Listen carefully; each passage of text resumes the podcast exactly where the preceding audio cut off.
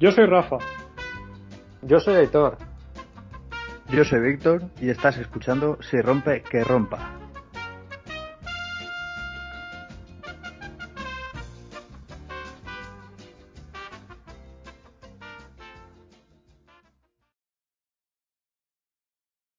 Buenas tardes, hoy es 20 de febrero de 2021. Gracias por acompañarnos en un nuevo episodio de Si rompe, que rompa. Por aquí tengo conmigo a Víctor. ¿Qué tal, Víctor?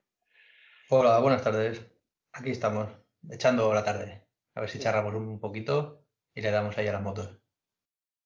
Muy bien. Por aquí, a ver, que me falta Hitor. ¿Tú qué tal estás, Hitor? ¿Con el cafetito? ¿Qué tal, chavales? ¿Cómo vais? ¿Cómo va todo en general? Bien. ¿Todo bien? Bien, podría ir mejor, pero bien. Sigue- seguimos estando con restricciones en Valencia y pero bueno, a nosotros en principio no nos afecta como tal, ¿no? Los lo- los cierres perimetrales, porque vivimos los tres en poblaciones de menos de 50.000, entonces le podemos dar gas a la moto, ¿eh? el fin de semana. Sí. Ay, que Víctor ha ido a lo marrón últimamente. un poquito. ¿eh? Me he ido a lo marrón con la moto y, y yo con el cuerpo también me he ido al suelo un poquito. ¡Hala, hala! A, a rebozarme ahí. Qué bien se está rebozado. Te lo vas a hacer un tour a Tech Boy, ¿eh? Ya veremos. Yo, yo lo digo siempre, yo mi corazón solo puede querer una moto a la vez. Y hasta que la mía no diga basta, lo siento, pero. Y me lo paso bien, ¿eh? Con, por ahí con, con lo marrón, pero mi moto es mi motor. No siempre puedes meter la rueda de tacos como Tony, Toninja. Sí, también es verdad, es verdad, es una opción. Y quería decir una cosa que se me olvidó el, el último episodio. Que, que siempre estoy con lo, con lo del bicho, lo del COVID de los cojones, pero es que, no sé si os acordáis, cuando grabamos con Antonio, con Maeso, eh, fue cuando estuve yo confinado. Sí, Y eso, Ujú. eh, nada, que estaba un poco hasta los huevos. normal. ¿Cuánto, ¿Cuántas cosas compraste por Wallapop? Pues no muchas, la verdad. La- lo que sí que hice fue pasarme un videojuego, ya que no tenía ya nada más que hacer. Me leí un libro y medio, me pasé un videojuego, me vi todas las pelis que se puedan ver por internet, pero nada, lo típico, de estar encerrado. También me puse borracho.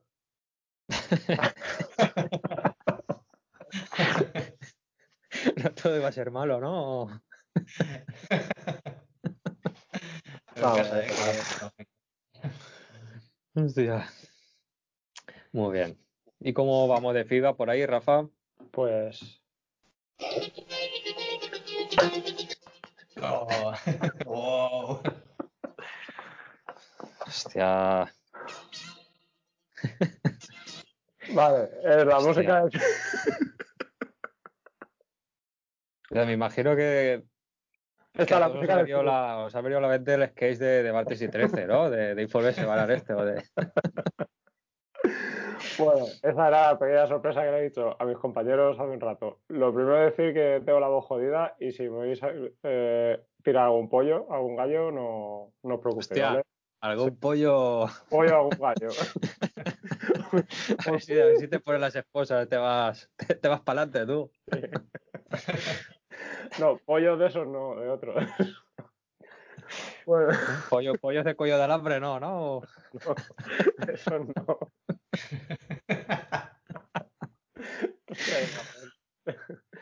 Bueno, a ver, eh, nada, como se nos acumula un poquito el feedback desde, pues no sé, desde hace ya tiempo. Eh, de los de los programas anteriores al de, al de Antonio Maeso, que fue el último, que en el último programa no hicimos feedback. A ver, teníamos de en Forocoches teníamos de Javier Cuaredro y de Versus 21, que nos dijo que podríamos probar a cambiarnos las motos entre nosotros un día. Y no sé, estaría interesante. Pero. Bueno, lo veo guay, pero eso lo haríamos a sorteo a papelitos o. Hombre, vamos rulando. Yo primero cojo la Duxon y luego cojo la CBR y ¿La Duxon? ¿Tú? No veo. No no ¿Cuántas, veo veces. ¿Cuántas veces te he dicho yo que la cojas para probarla y no, no, no? Como si fuera el anticristo o algo. Yo puedo utilizar la vez de Rafa con tu moto. Víctor no dice que no. Bueno, eso lo, eso lo tendremos en cuenta, a ver si algún día lo podemos hacer. Luego de, de iVoox, de la prueba del Africa Twin, eh, John nos dijo que somos unos flojos y nosotros a ver que es un troll, ¿vale? Y luego Pedro, Pedro Almagro nos dijo que se llamara el audio y nada, darle las gracias porque lo rectificamos. Eh, Pablo y Curruscón, que gracias por los regalos, que fueron los chicos del, del sorteo. Y Luis Ángel, que nos ve como unos futuros chicos Turatech. Eh, Víctor ya está por ahí, ¿no? Estoy caminando, estoy empezando la senda.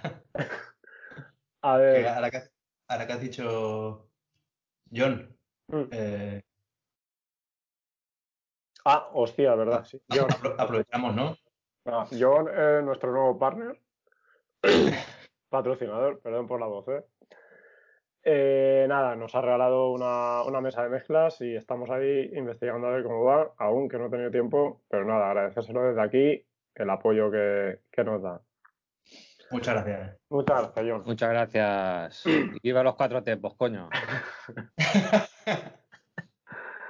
Luego, a ver, del especial también en iVoox, eh, a Luis Ángel le gustó mucho que nos juntáramos todos a hacer el podcast y que John nos dijo también que a ver si el próximo aparecéis vosotros también.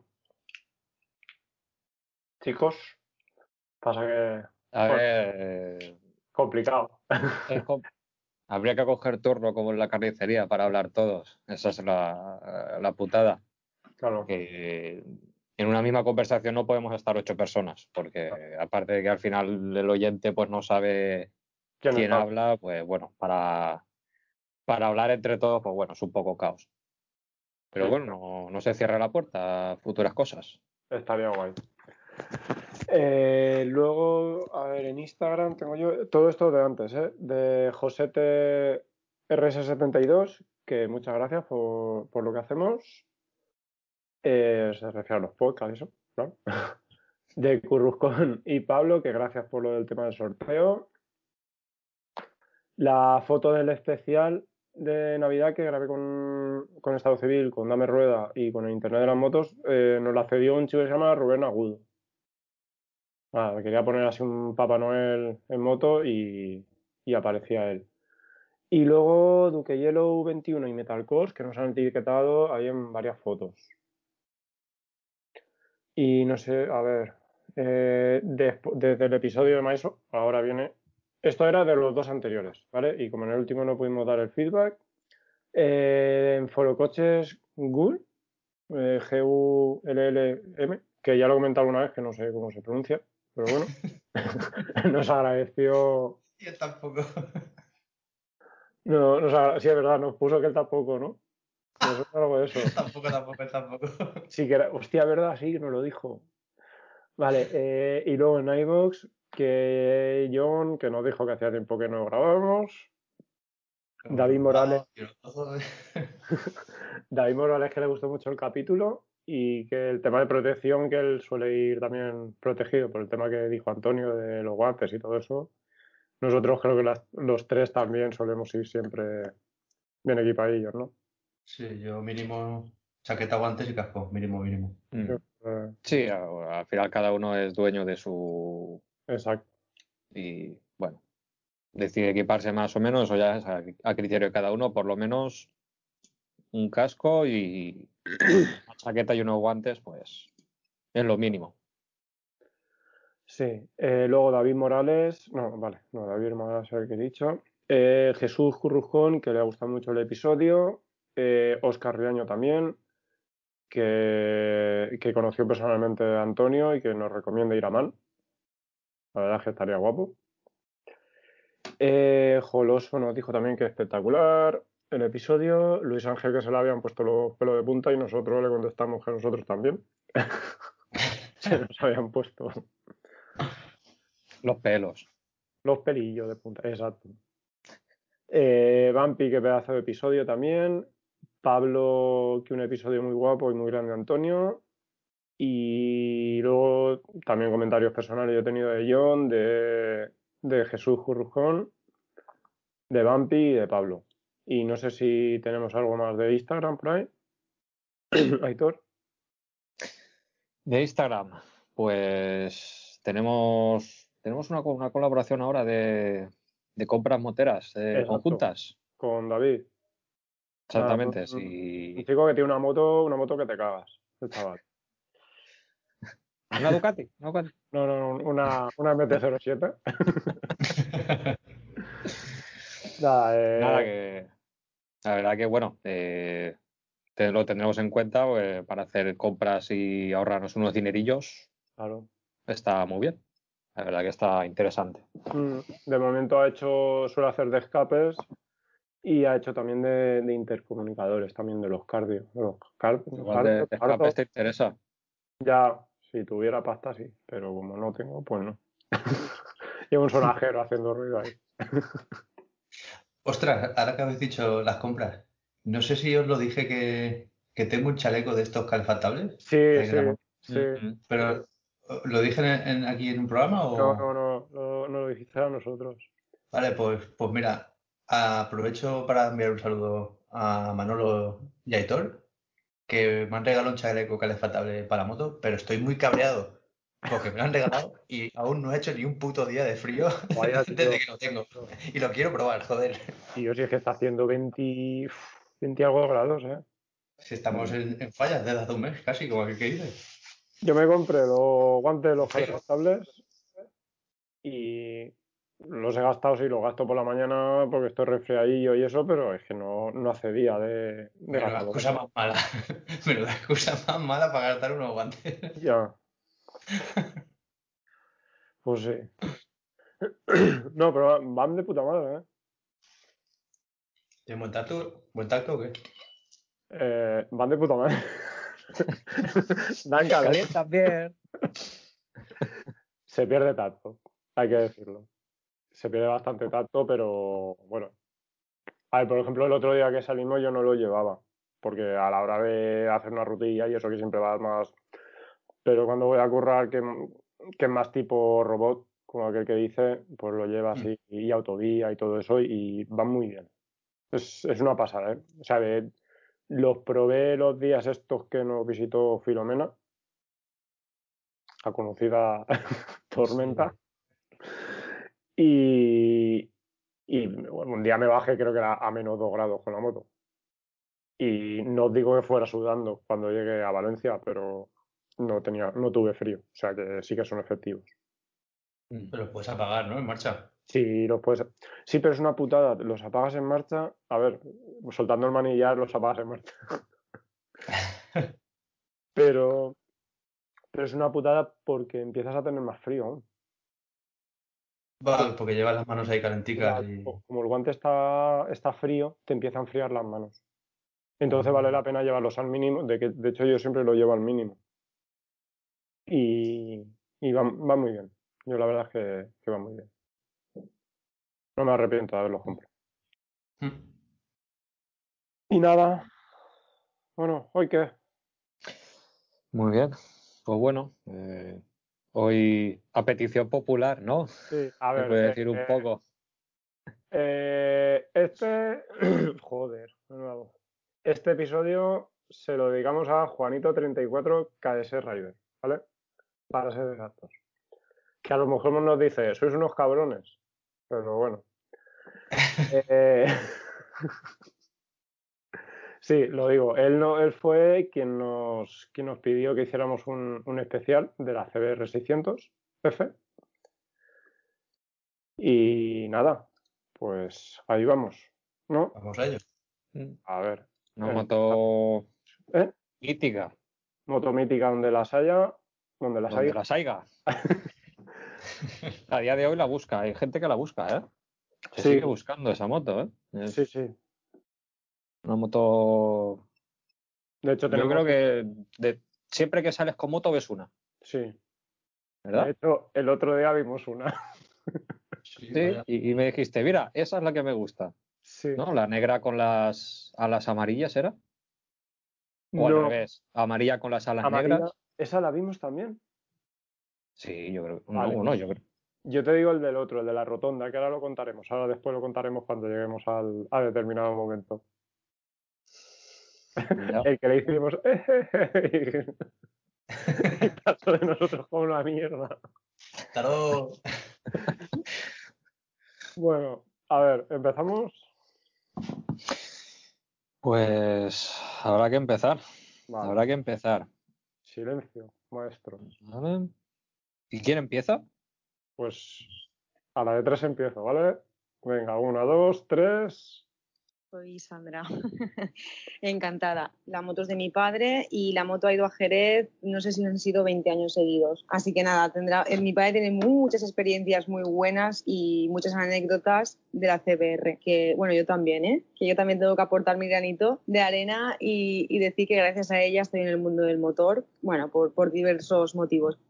Bueno, pues ahí teníamos a Sandra, conocida como Sanesland en, en Instagram. Eh, a ver, cuento cosas. Eh, Sandra quería mandar, bueno, quería. eh, esto hemos hecho una pequeña recopilación de, audios de propietario de todos los modelos que hemos localizado de CBR 600F. Sandra, que le pedimos un audio, pero por diversos motivos no, no nos lo ha podido mandar.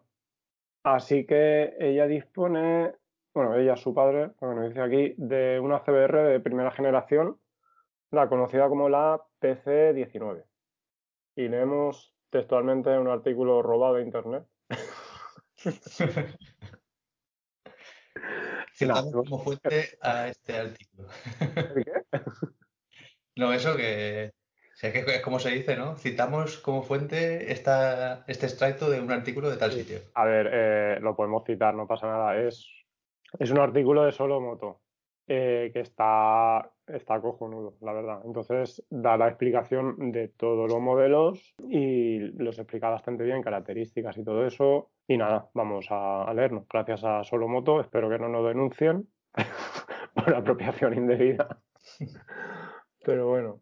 A ver, eh, la CBR 600F de los años 87 y 88, ¿vale? Eh, con su carenado aéreo y sus líneas deportivas programables al tiempo. Joder. La primera CBR supuso un antes y después de la categoría de la Super Sport. Con denomina- denominación interna PC19, el motor se insertaba en un chasis de tipo diamante de acero y contaba con carburadores de 32 que anunciaban unos poderosos 85 caballos a 11.000 vueltas y 59 Nm de par a 8.000 y pesaba 201 kilos con todos los llenos. Que es curioso que ahora los putos llenos los dan con la moto vacía y luego te los cambian, ¿no? Sí, ahora todas son. Ahora, ciento y pico kilos en vacío y luego te plantan 20 kilos más. Peso seco, sí. Bueno, y de parte ciclo lleva unas barras de 37 milímetros delanteras que se podían ajustar en precarga neumáticamente, curiosamente. Y eh, el amortiguador trasero contaba con ajuste de precarga por posiciones y si- sistema ProLink de violetas. Y nada, poco más. ¿Qué os parece esta máquina? ¿La tenéis en Pues me mente ahora? que, hay- que ya quedan muy pocas por la calle. No recuerdo haber, visto- haber, haber visto muchas, la verdad. Es, es una putada. Eh, Sandra me comentaba que, que ellos la, la habían, la habían restaurado tornillo a tornillo la moto y bueno, en fin, que se ve que aquí os la estoy enseñando. Hmm, Es que está guapa, ¿eh? Sí. Es clásica. lo que pasa es que, ¿sabes qué me recuerda? Mm. Es, es como eh, el cambio este de. Se nota mucho de esta generación de motos a la siguiente, ¿sabes? Esta Sí. moto, yo que sé, po- podría, podrías ponerla en Top Gun junto a la Kawasaki aquella, que ser- Ya. serían muy iguales. Y enseguida la, la siguiente generación de motos ya, no sé, sobre verse a día de hoy viejas, eh, parece que recuerdan un poco más a motos, a motos más modernas de, de hoy en día. Mm. Esta ya se le notan los añitos. Sí, motaca. pues ochentera. Hmm. Entonces, pues el diseño del guardabarros, El asidero trasero, ¿eh? hostia, de hierro. Es cosas que ya. El tubo de escape negro. Sí, pero fijaros una cosa, intermitentes, los intermitentes eh, integrados en el carenado, ¿eh? Que no era, yo no he visto ninguna posterior con los con todo integrado, los espejos sí, pero integrados en el carenado no. Ya. ¿eh? no recuerdo yo ahora, la verdad. ¿El qué? No, que no la- recuerdo. Sí, mírala. Ah, no recuerdas otra moto con esos intermitentes, ¿te refieres? Mm.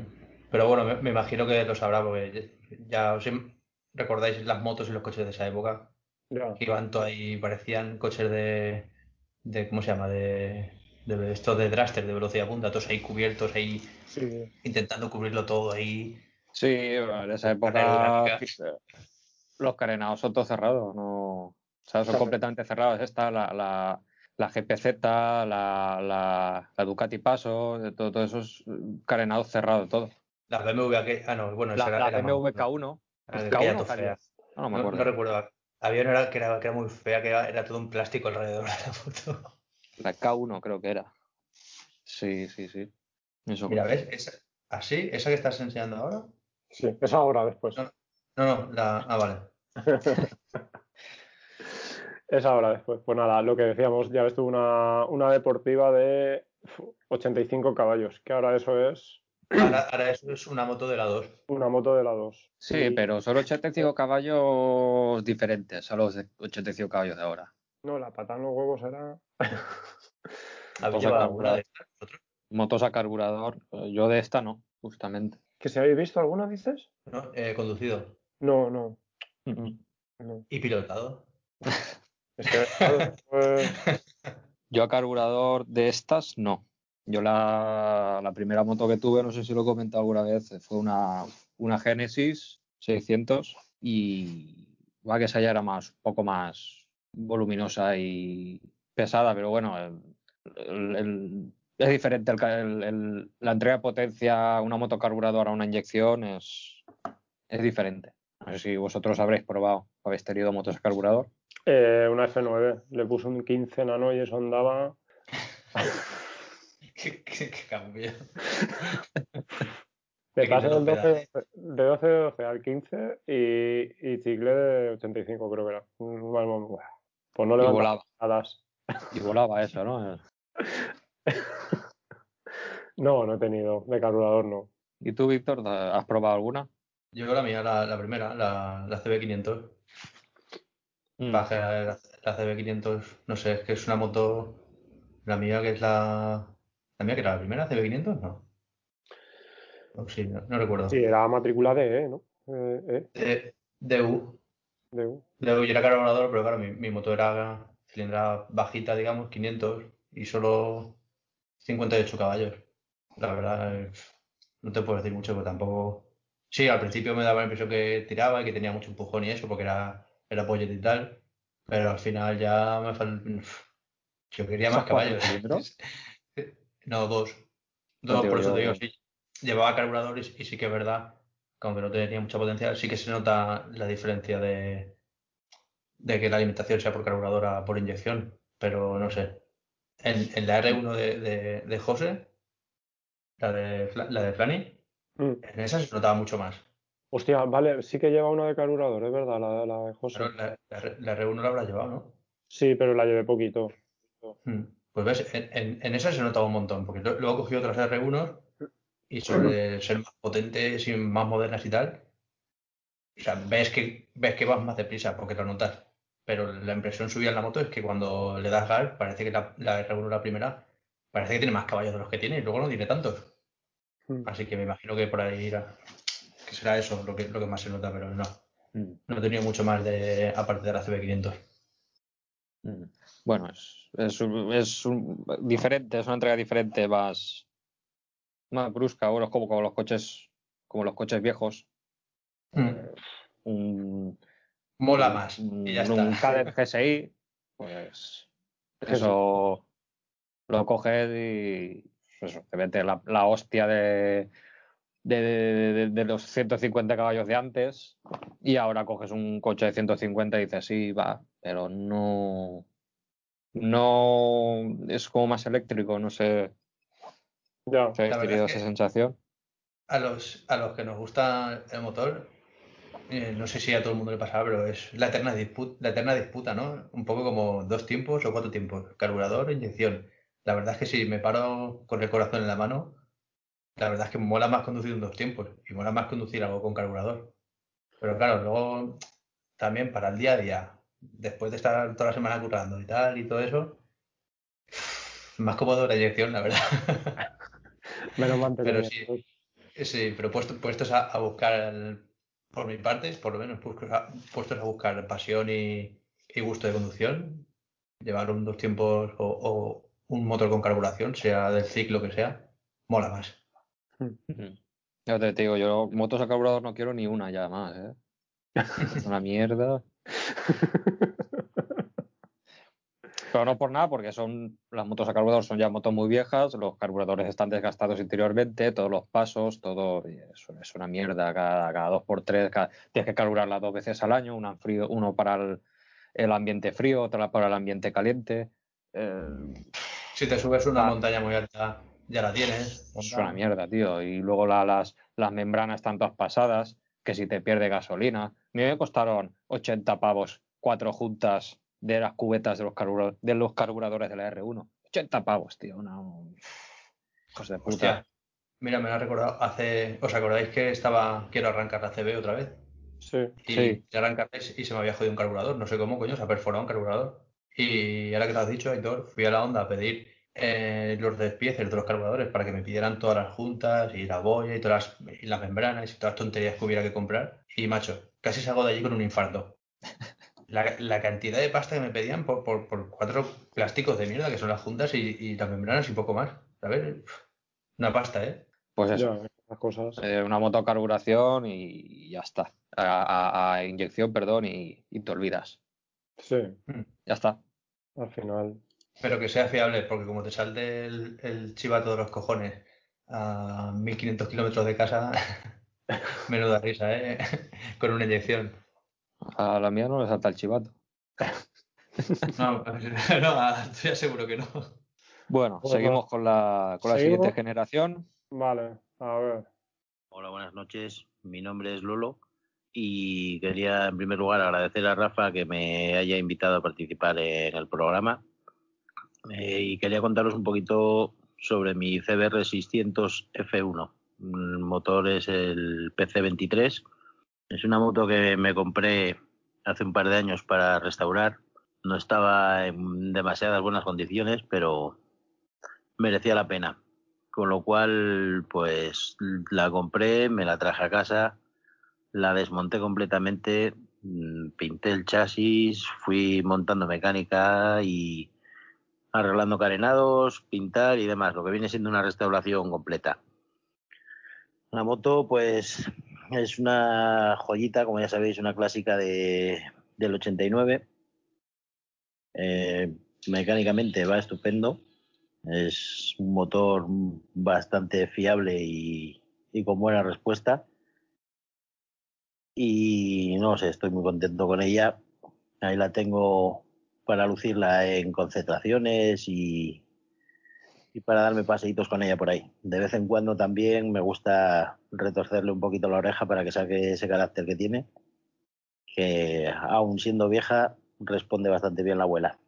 Eh, la moto mm, destacaría de ella que es muy manejable, es tranquila, si quieres ir tranquilo es bastante cómoda y también si quieres ponerla juguetona, pues retorciéndola un poquito ya se, ya se anima.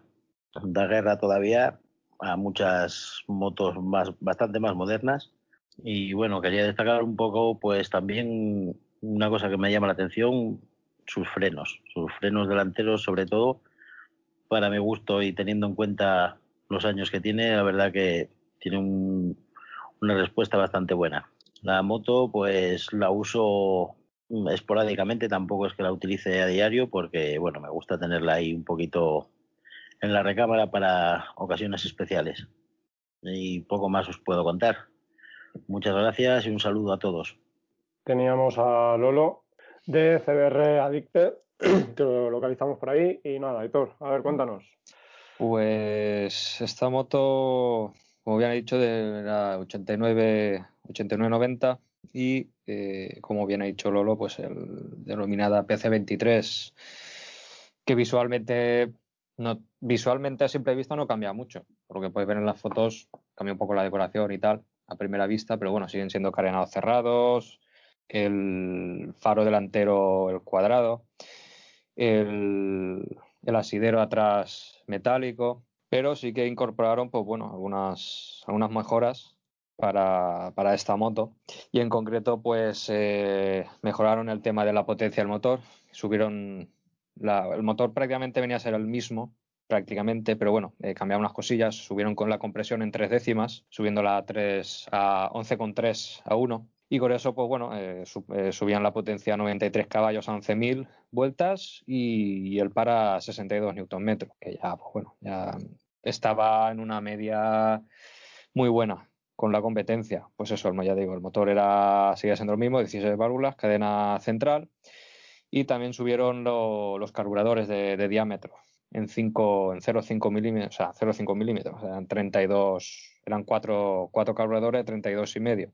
Y la, la horquilla, eh, redujeron el recorrido de la horquilla, que era en principio la, versión anterior, tenía 103, eh, 130, perdón, milímetros de recorrido y eh, la redujeron a 120. Y el disco delantero como bien nos ha dicho Lolo, pues, eh, pues eh, seguía teniendo sus discos de 276 milímetros y pinzas de, dos pistones.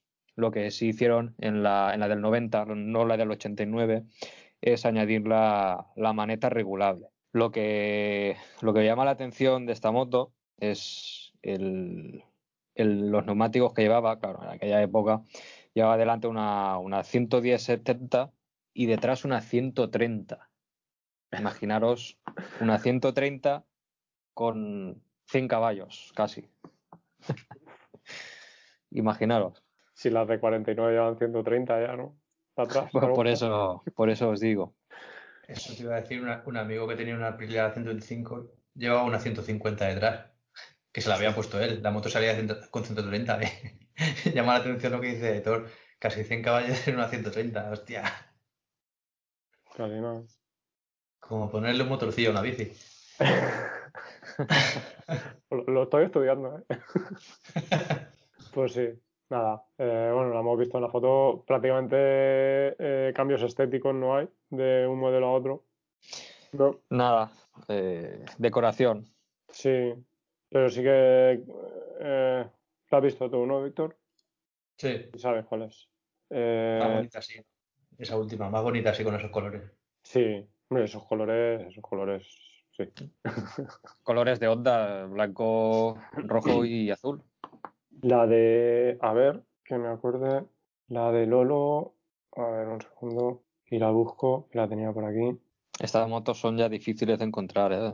Sí. No recuerdo de qué color. Yo de estas no... Es lo, lo que lo decía, de, de, de, estas no... Es que ya casi ni se ven por la calle. Yo recuerdo haber visto por lo típico que vas al taller y hay una ahí aparcada de un dueño que no ha venido por ella hace, desde hace 20 años. Ahí, ahí al fondo, o... lleno de, llena sí. de cajas por encima. Sí, la, el, típico, vale. el, típico, garaje de finca que bajas y hay cuatro motos apiladas y una de esas es una CBR de estas, pero en marcha, pf, poquillas. Yo creo que la, la, más vieja que he visto yo en marcha es la del 92. Sí. Sí, yo creo que esas hay, un, esas hay, un, hay un montón. Mm. La de Lolo es el, este color que, que estábamos viendo. La blanca. La blanca. Blanca. Mm. Blanca, azul y. Y roja. Y roja. Y él la lleva unas pegatinitas de HRC pequeñitas. Y el escape no es. El escape parece cambiado. Qué bonita. Está. A ver. Ahí la veis. Joder. Mm. Esto, bueno, eh, pondremos una foto de toda, de toda la moto, de todos los colaboradores. Esta es, ¿sabes? Sí. Esta es la de Sandra, la roja y blanca. Y la de Lolo es la de arriba. Mm. Guapo, sí, el escape, el escape no es el suyo. Sí. Lo que están bonitas las dos, ¿eh? Sí, sí. Mm. Dos clásicas. vale, pues nada. Seguimos. ¿Algo más que añadir de esta de esta Nada, versión? Nada, poco más, esos pequeños cambios respecto a la primera generación y, Mm, Y poquito más. y poco más. Pues ya entramos en los 90. ¿Vale? A ver qué Los tenemos locos años 90. Los locos años Eh, 90. locos, locos. Vamos allá. Soy Fran. A ver, yo tuve una CBR 600F del año 92, negra y morada. Pues se la compré a un compañero del trabajo y la moto tenía 60.000 kilómetros y yo pues le hice 15.000 kilómetros más o por ahí. Y la verdad es que es una moto que estaba muy bien, todo de casa, menos un tubarro que llevaba de la marca Arrow y la moto cantaba muy bien. Eh, una moto muy recomendable, la verdad es que era muy cómoda y, y me lo he pasado muy bien con ella. Venga, saludos. Bueno, eh, Fran eh, es hermano de otro compañero de Sergio, de CBR Addicted, que tuvo un- una CBR hace ya unos años y bueno, le pedimos el audio a Sergio y le dije, "Oh, mi hermano tuvo una, digo, pues por favor, ¿nos puede mandar una? De esta no tenemos, no tenemos foto suya porque, bueno, me imagino que la tendría el chico hace ya unos años. Y nada, Víctor, cuéntanos, a ver. Pues nada, esta CBR que es, eh, empezó en el 91-92, que podríamos decir que es la, la más conocida de todas, ¿no? Sí, Si no, o la primera o la segunda. La, yo la pondría ahí, ahí, pero para mí sería la primera. Eh, eso, esta podríamos, esta empezaba, eh, esta es la, sería la PC25, digamos, la que lleva el motor PC25, ¿vale? Como decimos, sería de las más famosas, es la F2, llevaba un motor nuevo que te habían revisado con una carrera más corta. Luego también eh, eh, cambiaron la, cadena, la pusieron ya con cadena en un lado del bloque y hicieron una, otra serie de cambios y alcanzaron una potencia máxima de 100 caballos a 12.000 revoluciones con un par de 64 newton a 10.500 y todo esto eh, en un conjunto de un peso de 213 kilos. ¿Vale? Eh, estéticamente ya la veis que para mí está tremenda, ¿sabes? Para los años que tienen, estéticamente me parece que es un, es un, es un diseño que aunque, aunque se le notan los años, no sé, eh, lo veo muy bonito, la verdad. sí. Luego, ¿qué más? El apartado del chasis, pues el, el- el chasis eh, es muy parecido al, al del anterior modelo, al del F1, pero este eh, lo hicieron algo más rígido, imagino que por ganar algo más de deportividad. Y cambiaron también, eh, revisaron la- las suspensiones, delante pusieron horquillas de, 40, de grosor de 41 y recorrido 130, y el amortiguador trasero, un, un amortiguador con, de 110 milímetros. ¿Qué más? Las llantas, las llantas las pusieron 3,5 delante, 4,5 detrás. Y tenemos. ¡Ay! eh, ¡Ay! Esperad, lo siento, me ha dado una rampa en la fiesta. me, ha, dado una, me ha dado una rampa. Eh, y nada, esta moto se utilizó mucho en competición y al parecer lo ganó todo, casi todo. Así que podemos pensar que es una moto que iba tan muy, muy bien, tanto en calle, que es como la conocemos la mayoría de gente, y la verdad es que no conozco a nadie que no esté contento con ella. Y en competición, habiéndolo ganado todo, casi todo, tenemos que pensar que iba también muy, muy bien. Y neumáticos, esta ya, eh, eh, como hablábamos del módulo antes, esta ya lleva unas medidas más normales. Sí, 120 delante y 160 detrás. Y poco más, tenemos una segunda versión, que si queréis la digo ya o, o lo No. comentamos un es, bueno, esa iba yo o, o comentamos. Eh, nada, la del... Bueno, estas ya son las F2 que se conocen, ¿no? Sí, Esto, yo quiero comentar una cosa. eh, si nos equivocamos en algún dato o lo que sea, mm, hacérnoslo saber, porque al final nosotros es lo que vamos recopilando de, pues, de sitios. Y si nos equivocamos en alguna cosa o lo que sea, se agradecerá que, no, que nos corrijan. ¿Vale? No, no cojáis nuestras palabras al pie de la letra, ¿no? Y a ver, pues la siguiente evolución, la de... Yo es que creo que esta exactamente son las que más me acuerdo. Mm. ¿vale? Las del 93-94. Porque si cuento una pequeña anécdota, que ya soy el abuelo cebolleta, que cuenta anécdotas, eh, quizás son los años que a mí me, me empezaron a gustar más las motos, aquellos años, ¿vale? Los 94, 95. Claro, empiezas a tener ya, ahí tenía yo, ¿cuántos años tenía yo? 16, sí. No, tenía menos.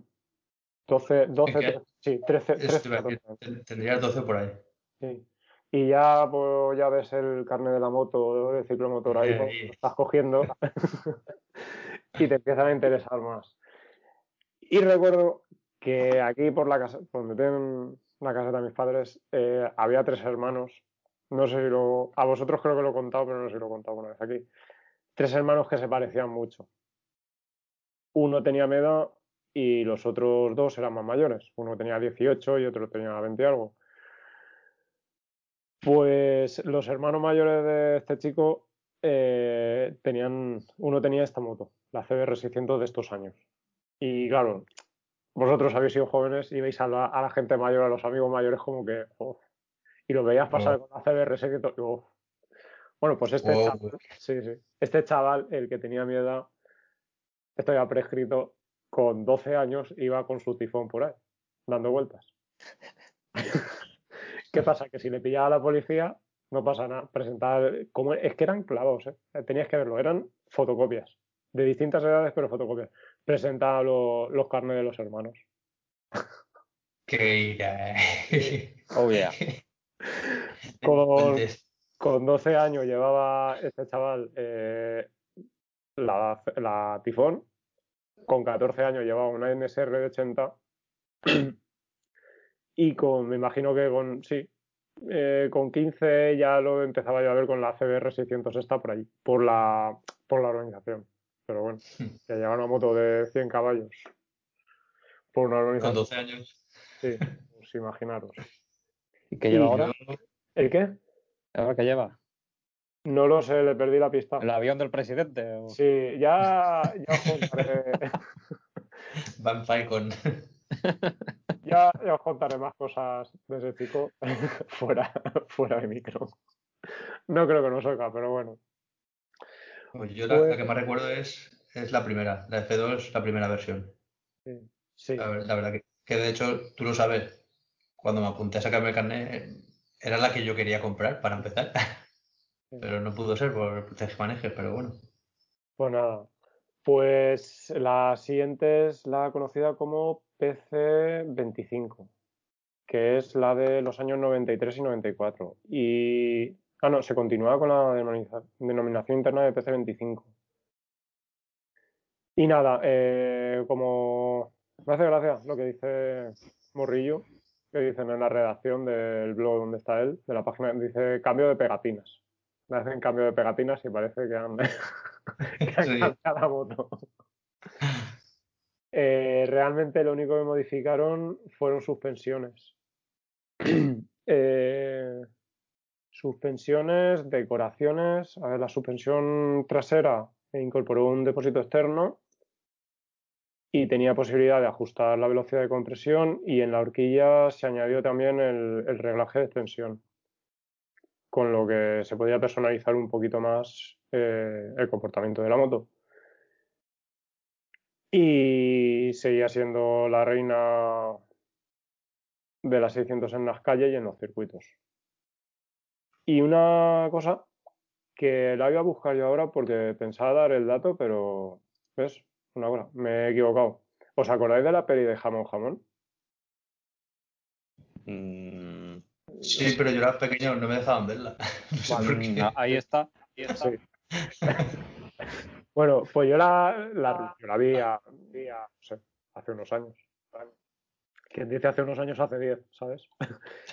Eh, sí, por el mismo motivo. Soy un poco más mayor que vosotros, pero no tanto, cabrones. El abuelo cebolleta. No, yo pensaba que salía el Javier Bardem, sale una escena muy guapa que sale hablándole el Penélope Procruz y el cabrón le está hablando a la chavala y este acelerando la moto va, al corte. Y diciéndole, no te oigo. No te-". Y yo pensaba que era una CBR 600. Y resulta que lo busca ahora y lleva una Exub. Una, creo que es como la que tú tenías, Aitor. O una, Mm, o una FZR. Una, pero de mil era. Ah. Mm, Ya no lo sé, es que la imagen, la imagen, la O sea, es que captura no es la misma, una, una, una Exub no era la misma que tenía yo. una Yo Yamaha, tenía una Genesis. pues una, no sé, una Yamaha de una FZR de esas. Mm. Y nada, yo pensaba que, siempre había pensado que, que llevaba una, una CBR 600, pero no, llevaba una Yamaha. Nada. Y a ver, eh, si no me equivoco, no tenemos audios ya, nada. De momento, de estos modelos ya no tenemos audios. Había, había una decoración que me gustaba a mí de esa, moto, tío, que será, que me imagino la, la habréis visto, creo que era, si no me falla la memoria, era, eh, a ver, era la base negra y con, y con rayas así, rollo como si te hubieras hecho un, un mochazo de, con una brocha de pintar, ¿sabes? Ese tipo de diseños que hacían en los 90, Sí, y con, con los, mochazos, los mochazos así, morados, morados y verdes, esos morados y verdes Típicos colores que, que, que todos llevaban en los 90. ¿Por, Eh, qué, el ¿por qué esos monos rosa con toques verdes flor? ¿Y por qué? a mí, de, de chándal de yonki, esos colores, ¿por qué no? esta la, la decoración, es que está guapísima. Esta decoración, digo. Dios. Hombre, Bueno, pero esa es. Esa es es la, que- la decoración. es- claro, esa es la, la pintura que le pusieron a la, a la 900, ¿no? O sea, pusieron esto Sí. también. A la Fireblade.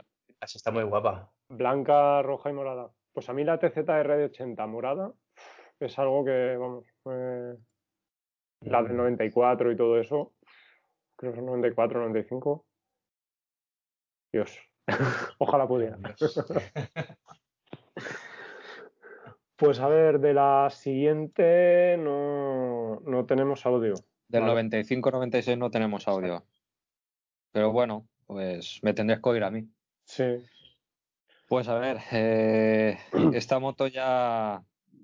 La, la competencia empezaba ya a tener cifras de potencia considerables en esta gama y Honda estaba un pelín por detrás. Entonces tuvieron que recurrir a un poco la magia de HRC.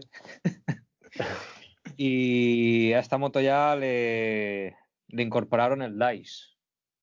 El DICE, que es el Direct Air Induction System.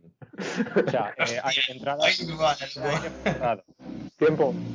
El DICE, eh, sabes que se nombra otra cosa, ¿no? El DICE, que queda más profesional. Algo que tenemos en nuestro trabajo. Ah, hostia, nah, vale, ya está. eso es el DICE. El dice, coño. Nada, chistes de Chistes de chistes mec- de mecánicos, nada. No hagáis caso. Bueno, pues eh, le incorporaron el sistema de aire forzado, que esto, por lo que tengo yo entendido, aumentó la potencia a 105 caballos. Y se le añadieron también eh, carburadores de 36 milímetros. Ahí ya, joder, ya tiene buena mandanga el, motor. Tenía también eh, arañas, o sea, la- las arañas de los discos ya eran semiflotantes y los discos ya eran de 296 milímetros. Y ya incorporaba, eh, bueno, no, ya incorporaba, no, también incorporaba eh, la misma medida que la anterior, que era 100 110 y 160, por lo que estoy viendo. Ah, y la llanta trasera aumentó a los 5, a las 5 pulgadas de garganta.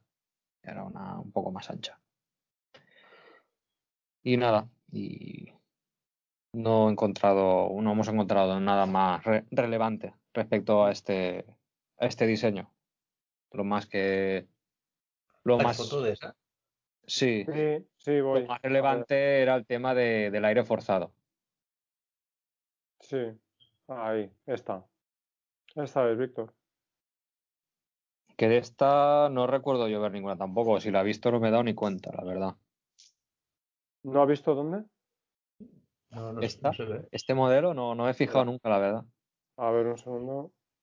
Ah, También las decoraciones son un poco, pues eso, noventeras, que se identifican fácilmente.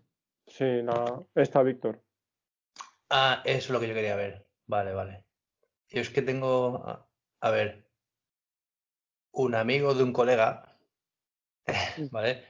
Eh, tú te acordarás, Rafa, los primeros años que yo subía a, a ver, yo lo diré, al Cañiz, Hmm. la primera vez que me subí al, al Cañiz me subí con, con un amigo mío y aparte un colega de mi amigo y un amigo suyo, ¿vale? Un lío, vamos. Un Y tío. este chaval tenía, sí, un tío. Un tío. O un chaval. Y, y él llevaba esta. Y estaba dudando entre si era esta que, que estáis hablando vosotros ahora o, o el siguiente modelo. Era era esta que estabais. Esta que, esta- que estabas hablando tú, Aitor. Y es Mm. justo esta que estáis enseñando. Y me molaba un montón, la verdad. Pues lo que vamos a hacer es una cosa para que sepan de que hablamos en las, en las notas del podcast Mm. y en el blog vamos a poner todas estas fotos. ¿vale? Vale. Y así la gente se, se sitúa. En las notas del podcast en, en iVoox.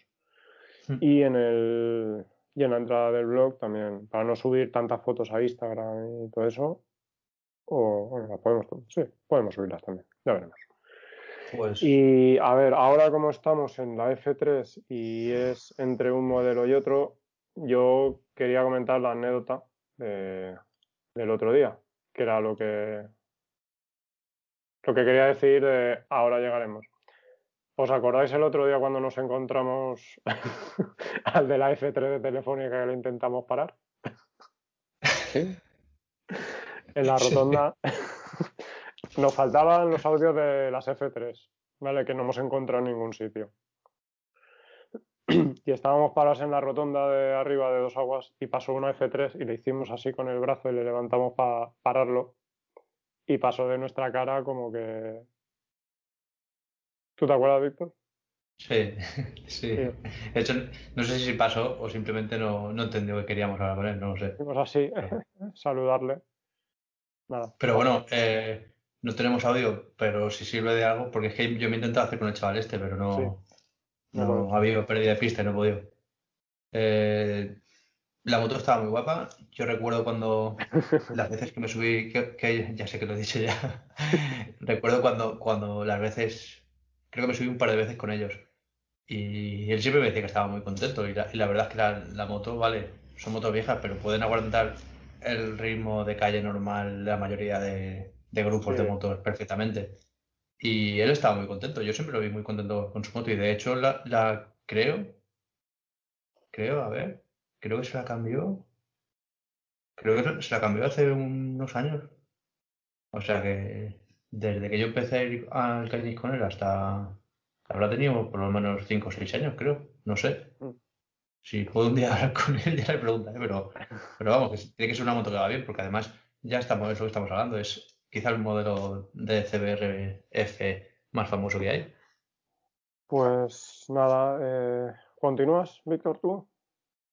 Audios sí. no, no teníamos de esta, ¿verdad? No, de esta tampoco. De la F3 es que no hemos conseguido ni uno. Vale, Vale. Víctor. Seguimos con la... ¿De qué año? Seguimos con la edición del 97 y 98. Eh, esta es la que sería la conocida como PC31A y se añadió la, la letra A para diferenciarlas de, su, de justo la serie anterior, que era PC31 también. Eh, estas fueron la- las F3, fue su denominación comercial y se le aplicaron una serie de, de novedades como un nuevo subchasis, un colín más afilado que tenía, que tenía un asidero de, de aluminio y se mejoró el, como decía Aitor, se mejoró el DICE, el sistema de admisión forzada. Y con esto se obtenían una- unas prestaciones de, de potencia de 105 caballos a 12.000 revoluciones también y un par máximo de 66 newton a 10.500. Eh, tenemos un nuevo recorrido de, de amortiguador trasero que pasó a ser de, de 119 milímetros eh, respecto a los 110 del anterior y, y es por- una de las novedades también fue que volvió al sistema de violetas que ya tenía la, la edición del 93 y ya está. Es ah, las pocas novedades que traía esta moto respecto a las anteriores y es, podríamos decir que es justo el paso de la, de la al, justo el paso a la siguiente generación, porque como vemos, aunque esta ya tiene, eh, aún tiene el frontal muy noventero, con ese colín nuevo ya recuerda un poco a la, a la, a la edición que viene después. Vale. Y muy bonita también esta moto. Vale, Esta, pues, de esa ya se ven más, ¿eh? sí, Sí. De, de hecho, mira, estoy mirando la foto y, y- y voy a decir que esta moto es la madre de la RCV. Porque estoy viendo que tiene ahí en el guardabarros, tiene ahí la ventanica que, que llevaba las RCV en el guardabarros delantero. Mm. Pues nada, vamos con el siguiente por aquí. Vamos allá. Buenas a todos. Eh, Rafa, Víctor, Aitor, gente que escucháis y rompe que rompa, a todos en general. Bueno, yo os voy a hablar de mi moto. Yo tengo una CBR 600 F4 del año 99-2000. La mía está matriculada en junio del 2000. Y bueno, elegí esa moto. En esa época tenía dos opciones una CBR, la que, tenía, la que compré al final, y luego la Thundercat de Yamaha, la 600 también, que eran más o menos la competencia. Eh, a mi alrededor había habido mucha gente con CBRs de años anteriores, del 98 y ya más viejas y tal. Entonces, más o menos, mmm, viendo las dos opciones que tenía, me tiraba más la CBR. Y la elegí, bueno, pues por polivalencia, porque yo he utilizado la moto a diario, luego he hecho viajes a pues a ver grandes premios, a Cheste, a Montmeló y tal, y luego de rutas de fin de semana, ¿no? Aire de curvas. Y esta moto realmente con la potencia que tiene es muy fácil de llevar. Eh, son cientos, si mal no recuerdo, son 106 o 108 caballos eh, tetracilíndrico en línea, mm, dócil, fácil de llevar, puedes ir rápido, puedes ir eh, disfrutando sin más, utilizarla por la polivalencia eh, durante el día a día y la elegí porque, bueno, yo pasé de una 80 a una 600. Entonces el, el salto ya era grande, pero bueno, tampoco se me hizo muy, muy bestia habían dado alguna vez en una de las anteriores, una F2, me parece que era, o F3, no recuerdo, yo creo que era F2. Y se me hizo muy fácil de, de conducir, ¿no? Y de pasar una 80 a probar una 600, pues ya era la bomba. Pero bueno, entonces eh, tuve esta oportunidad y la cogí. Es la última, la mía, la última que era de carburación. Luego ya entró la F4i, que era la que tenía los, los faros en pico, dos faros, y la mía es la que tiene un faro redondeado.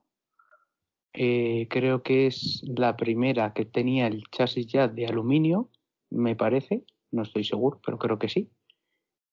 Y bueno, eso, súper contento. Eh, fiabilidad Honda, ningún problema. Y moto súper recomendable. Así que nada, os mando un fuerte abrazo. No sé si lo he dicho ya, soy Ander.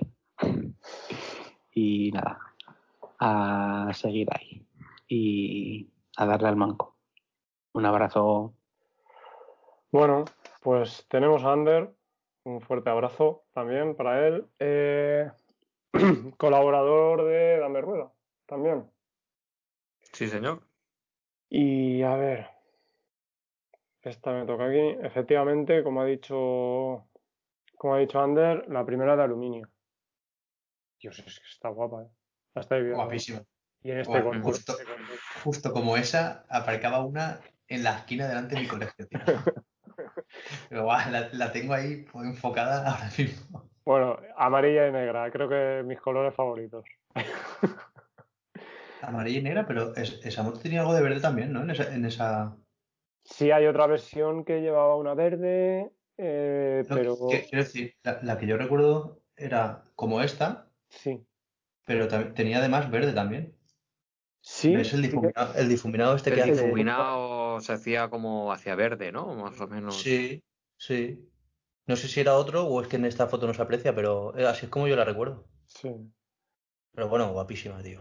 Bueno, pues nada, eh, el modelo 99-2000 y eh, la primera, no, sí, la primera con chasis de, aluminio, que como bien ha dicho Ander, bueno, lo que hemos dicho, un fuerte abrazo para Ander también y, y llegó el nuevo motor con carrera más corta y alime- alimentado por carburadores de 36 y medio y un, y un nuevo carenado que dejaba al aire, lógicamente, el, el nuevo chasis de aluminio. Si tienes algo, pues claro, pues tienes que vacilar, ¿no? El basculante... Ya lo dice el de, el de, el de Callejeros, ya lo decía, es que lleva una pistola ahí para Eh. enseñarla a su pareja. Esto es lo mismo, si llevas un chasis, hay que, para se tiene que ver y hay que, hay que gastarlo. Pues eh, basculante también pasó a ser de aluminio y frenos. En frenos nos vamos ya a las pinzas delanteros de cuatro pistones. Y los neumáticos ya vienen a ser la medida que, más estandarizada está hoy en día, con unos 120, unos 120-70-17 delante y la 180-55 detrás. Que creo que a fecha de hoy prácticamente todas las motos de sí, cilindradas medias suelen llevar ese- esa medida de ruedas, ¿no? Sí, ya quitando las más eh, potentes, ya Sí. las que rondan, ya rozan los, a los 200 200. caballos, ya iban 190 o 200. Sí. Y eh, nada, la denominación interna PC35A, alias F4, y 15 kilos más ligera que, que el anterior PC25. Ese Ya. aluminio ahí. Sí, ya nos íbamos a los 110 caballos, a 12.500 revoluciones, que eso ya empieza a ser un motor algo puntiagudo, y 37 newton de par a 10.500. Eh, y la zona roja ya a las 13.500. Ahí ya hemos subido gama de revoluciones. Mm. Y luego la primera que se adopta un, un escape, un silenciador de acero inoxidable, que ya se acabó con que ya no se rodeaban, todo tuvo escape. bueno, ya, ya no se oxidaban, no estuvo de escape, ¿vale? Que los otros por lo visto sí, y, y claro, al ser acero inoxidable ya no teníamos ese problema. Joder, es que está guapa. Es Dios. que, mira, ahora está este modelo, esta F4 y la, la siguiente son las que a mí me pillaron, como, te- como decías tú antes, Rafa, cuando ya estás pegando ese cambio, que ya te empiezas a fijar más en motillos y todo eso. Sí, es- Esta, esta era la que, las que no para de ver yo los anuncios en las revistas y todo eso, y yo la veía esta y la, y la que toca ahora y decía, joder, macho, estas motos, yo quiero tener ya la edad para sacarme carnet y llevar una moto de estas, joder. Esa es la que te, la que te ponía palote, ¿no? Dios, una de ellas, porque, porque en esa época también estaba la tuya, cabrón. ¿Sabes? Es que, es que la, la tuya está ahí, está ahí en el, en el Olimpo desde Ahí como- tiempos inmemoriales. Oh, te gustan todas, ¿eh? Te gustan todas hasta la tuya. Es que Sí, es que fíjate, ¿eh? soy un vicioso. Pues sí, es que eh, no sé, no sé lo que tiene esa moto, pero a mí me encanta. ¿eh? Luego, lo- luego te, te enteras de lo que dices tú, eh, Aitor, que son de carburación, que son, bueno, por lo que dice Ander, problema cero, ¿no? Pero ya me imagino que más mantenimiento y todo eso, ¿no? Bueno, pues eh, los carburadores, pues los pasos internos eh, cogen holguras. eh, pues, al paso de los años, las lacas de, de la gasolina, pues también dejan restos. Bueno, todos sabemos lo que un carburador viejo, pues lo que, los problemas que da. Entonces, una moto a carburador ya con prácticamente 20 años, pues Claro. imagínate cómo puede estar interiormente. Entonces necesita muchos mantenimientos y sustitución de piezas internas que, como ha dicho Víctor, pues es bastante, bastante caro. Sí, El tema es lo que hablamos siempre. Si, si, claro, si eres un apasionado y, y como, como los chicos de la primera CBR, los de la F1, si te apasiona, eh, de- lo tienes como hobby y, y no es que pierdas el tiempo, pero te gusta pasar el tiempo restaurándola, pues oye, pues, pues no tampoco te pesa hacer lo, lo de los carburadores y todo eso. Al Claro. final es un mantenimiento más, pero claro, cuando ya te vas al, al tenerla por el gusto de bajar al, al garaje, cogerla y conducirla, ya es otra cosa. Los carburadores son cosas de otro tiempo, entonces ya es un poco pesado el tener que estar, que si ahora la carburo, que si ahora darle al starter, que si no sé qué. Pero bueno, es eso, parte del encanto de esa generación de motos. Claro. Mm. Claro. Y el que te pones, eh, Rafa, el que te pones detrás y te escuecen los ojos, ¿eh? Así como. Sí, como los GDI. Ah, como el GDI. Ostras, ese, sabor. Dios, nos estamos ese- muriendo poco a poco. Ese coche envenena, yo no sé cómo, cómo no- si, si horno lo se me- prohibieron. Yo no sé cómo el Ministerio de Sanidad no prohibió vender ese coche, tío. O sea, es una cabina de envenenamiento móvil. Me cago en su vieja. No, en esa época estaba ese y el TDI, ¿sabes? Dios. Dios. Calamarazo. Ese, ese olor a, hier- a hierba mojada, ¿eh? Ahí en el taller, Víctor, cuando están los coches arrancados, siempre suelto yo lo bonito de ¿quién está haciendo pan? Que se oye, se nota el olor a pan recién hecho. Sí, sí. Luego ya empiezas a notar un sabor cobrizo en la boca, Dulce, dulce. ¿sabes? Eso, eso decía mi profesor que la, la muerte por, por intoxicación de, de gases de, de coche, que bueno, vosotros lo sabéis, hay gente que se suicida, se pone el tubito y se lo enchufa al, la típica muerte de las películas, arrancan el coche en el garaje. Muerte dulce. La muerte dulce, se llama exacto, porque te notan los, los labios dulces. Y nos decía, si, si, no, si os notáis los, los labios dulces, huir. huir porque... Mal asunto. O eso te pones un periquito eh, Claro. encima del carro de herramientas y cuando se ponga tieso, como en las minas. Vaya, tenemos un compañero que le pusieron un periquito el otro día. ¿Para qué? ¿Detector, de detector de oxígeno? o qué? Sí, pero este está, Por los pedos. este está más seco que... ¿Tú, tú sabes eso de cuando sacas, desmontas los paragolpes de algún coche y sacas a un piticli de ahí? Buah, sí, sí.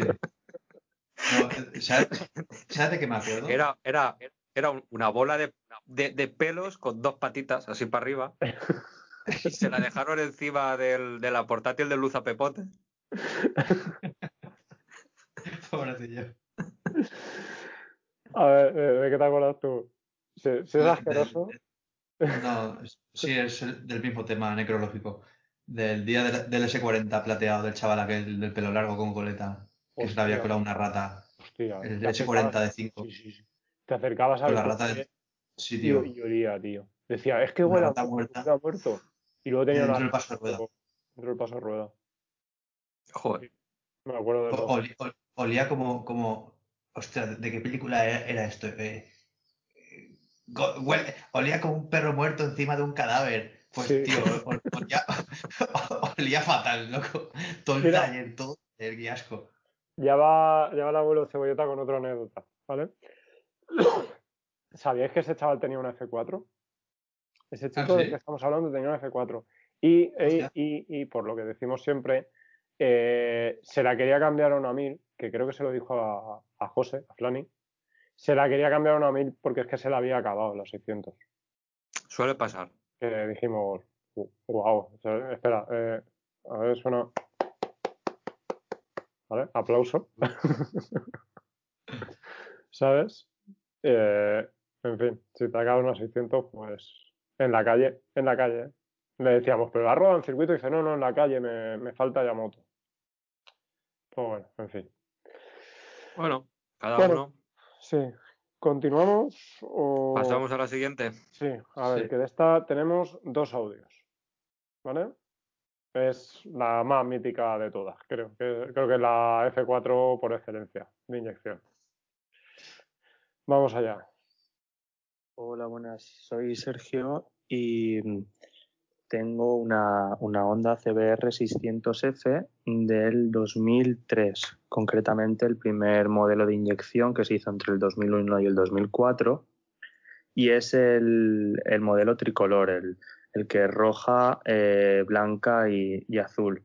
Si alguien es fan de Majes en moto, bueno, pues es la moto que, que llevaba él, que conste que no lo sabía, empecé a seguirle después y coincidió además que, que teníamos la misma moto y bueno, pues me alegré porque, porque así pude conocer mucho más a fondo la moto, porque la verdad es que es un crack este tío.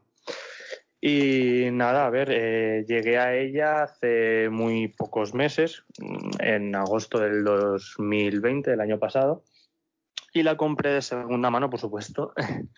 Eh, un chico que la tenía muy cuidada, era mecánico y tal, lo tenía todo al día, me la dejaba muy buen precio y, y muy bien. Además, con pocos kilómetros y, y todo de casa, menos los intermitentes, todo es de serie, el tubo escape es de serie también. Y nada, eh, lo único, además, eh, esta moto en el 2007 fue rematriculada porque se le hizo, antes se podía, se podía limitar para el carnet A2. Entonces, digamos que en papeles, pues ahora está, está limitada, aunque ahora no serviría. Y me interesaba sobre todo por el tema de, de empezar con una moto Honda que fuese un poco más tranquila, digamos, que, que no me no acelerara, no le diera el puño y enseguida me diera un gas, sino que fuera progresivo. Y esta, esta moto es así, esta moto es, cuando le das es muy progresiva, una vez entra ya ahí en las 10 10.000 revoluciones ya es una locura porque saca sus 110 caballos, si no me equivoco. Eh, porque bueno, llega creo que a las 17.000 revoluciones. Y bueno, eh, además de, por este motivo, eh, mi hermano ya tenía también una 600F, concretamente creo que era la del 92, si no me equivoco, y aquella moto ya era, ya era una pasada y, y bueno, al final la vendió porque no, no salía, no tenía tiempo y demás por la familia y, y alguna vez pues me ha dejado que la probara y bueno, me quedé con ese, ese mono, esas ganas de, de tener yo también mi, mi CBR y así ha sido, la estoy disfrutando, bueno, dentro de los límites que nos dejan y por el tema de las, de las restricciones perimetrales y demás, últimamente, pues bueno, no se puede salir tanto, pero en cuanto tengo un hueco disfruto de ella y estoy ahí en varios grupillos de moteros y, y la verdad es que es una pasada hacer rutas con ella. Bueno, muchas gracias y, un saludo para todos. Hola chicos, Rafa, Víctor, Aitor, ¿qué tal? ¿Cómo estáis? Pues nada, os voy a comentar así un poquito por encima mi experiencia con, con mi moto. Eh, con mi CBR F4i. Es, en concreto, este modelo es del 2003. Y bueno, antes de nada, pues, eh, ¿cómo llegué a ella? Yo, bueno, he hecho varios años enduro y la verdad es que siempre me ha, siempre me ha llamado la atención el, tema de la moto de, carretera. Pero bueno, con, con el enduro siempre he estado liado y demás y, y nunca, nunca he pensado en, en pasarme. Pero bueno, luego llegué el día de dejar el enduro, vendí la moto y tal. Y, y estuve varios años sin moto. Pero eh, un día ya me decidí me puse a buscar motos. Quizá la R me parecía un poquito excesiva, así como para, para empezar con ella. Y, y este modelo, eh, la F4i, siempre me había llamado la atención. Sí que había oído que era un modelo un poco más, más light, era dentro de lo que cabe cómoda. Y bueno, me puse a, a leer y, y, a preguntar, a informarme sobre, sobre esta moto. Así que nada, todo lo que oí, todo lo que leí eran buenas críticas. Eh, que el motor irrompible, que era una moto cómoda, eh, una moto de bajo consumo, eh, problemas prácticamente no solía andar. Y para empezar, que era una moto que dócil, digamos, y con la que se podía aprender para ser tu primera moto de carretera. Entonces, pues nada, me, decidí por esta moto y me puse a buscar, así que me, compré este modelo que, que, tengo. Y la verdad es que estoy súper encantado. La verdad es que eh, la uso para ir al trabajo, la uso también para los domingos salir eh, a hacer curvas y demás, y, y, muy bien. La posición la veo muy cómoda. Para ser una moto deportiva la veo una posición bastante buena. Las, lo que son las estriberas no van tampoco muy atrasadas. Eh, va con semimanillar, pero va por arriba. Entonces es una moto que para mí es, bastante, bastante cómoda. Luego en conducción es llevadera. Tampoco te puedo decir, porque no he cogido muchas motos más, pero de una moto noble, una moto dócil, que si quieres buscarle las cogidas se las encuentras, pero sabiéndola llevar eh, la veo bastante noble. Y, y nada, eh, la verdad es que súper súper contento con ella. En consumos, pues bueno, a mí lo que me está saliendo en consumos, pues digamos que para ir a trabajar hago una conducción muy, muy suave, 110, 120, no, no hago frenazos ni acelerones bruscos y me está saliendo unos cuatro y medio, 5 litros. Y en tema de, de los domingos salir a rutear, pues me sale un consumo de, de siete y medio, 7, 7 y medio, 8. Entonces, nada, es una moto que, que no pesa mucho, son 180 kilos, con un depósito me parece que de 18, o sea que te da, te da autonomía para 250, 240 kilómetros me está saliendo y, y, bien, la verdad es que muy, muy contento con, con, esta moto. Así que nada más chicos, esta es mi experiencia con la moto, es una moto que creo que para empezar eh, es una muy buena moto, una moto que da nada, a mí no me ha dado ningún problema. El tensor de la cadena de distribución es lo único, la única pega que le encontraría yo, porque sí que me hace un poco de, de ruido. Eh, me quedan 2.000 kilómetros para hacerle, para hacerle el cambio. Quizá al, al, cambiarle todo el tema de la distribución desaparezca. Os tendré informado. Pero la verdad que en general eh, súper súper contento con, con la moto. Así que nada, chicos. Pues un saludo y, y nada, gracias por contar conmigo. Venga, hasta luego. Bueno, teníamos a Sergio de CBR Addicted también, del grupo de Instagram, que es el hermano de Fran, el que nos ha comentado de la F2. Y agradecerle mucho, el, fue de los, de los primeros que, que nos envió el audio. Y luego tenemos a Pablo. Pablo eh, fue el ganador del sorteo que hicimos, casualidad de la vida. Y también tiene, tiene una CBR 600 F4 y los dos chicos nos mandaron un audio, así que un saludo para ellos y, y, muchas gracias por participar. Y nada, a ver, Aitor, ¿qué nos cuentas de esta, de la magnífica que dicen? Pues a ver, como han dicho ya en los audios, esta salió entre el 2001 y el 2004 y pues efectivamente es la, la F4 y la, la primera que, que le montaron inyección electrónica, se denominaba, se denominaba internamente la PC35E y llevaba un, unos cuerpos de, de, inyección de 38 milímetros de diámetro. Y todo esto fue buscando el bajar las emisiones. El, el display ya incorporaba un LCD para lo que es el velocímetro, parciales, nivel de combustible y temperatura, y mantenía lo que es el, el cuenta, el cuenta vueltas seguía siendo analógico por, por, aguja. Y bueno, esta es fácilmente reconocible porque ya lleva el frontal con los dos faritos así más afilados. Eh, ya la típica, la, más vistosa, vamos. La que todos reconocen eh, CBR 600F4, pum, la, la de los faritos afilados. Y nada, eh, el, nada, las cifras eran las mismas prácticamente y poco más. El tema de la inyección y, la, y el faro delantero. Poco, poco más de esta moto. Pues eso, la típica, la típica CBR, lo que tú dices, ¿no? Sí, esta que junto a ella sacaron la, la Sport. Sí, que esa nos habla ahora Víctor. Tenemos por aquí algo, bueno, algo más que añadir de, de este modelo. No, nada, ya te digo. Eh, lo más destacable el tema de la inyección, ya para bajar bajar emisiones, pasar la, la euro de aquella época.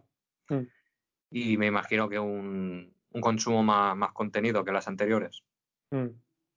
Sí, el... El título del artículo dice la primera inyectada. Pues bueno, Sí. no sé, suena, suena más de los 80, ¿no?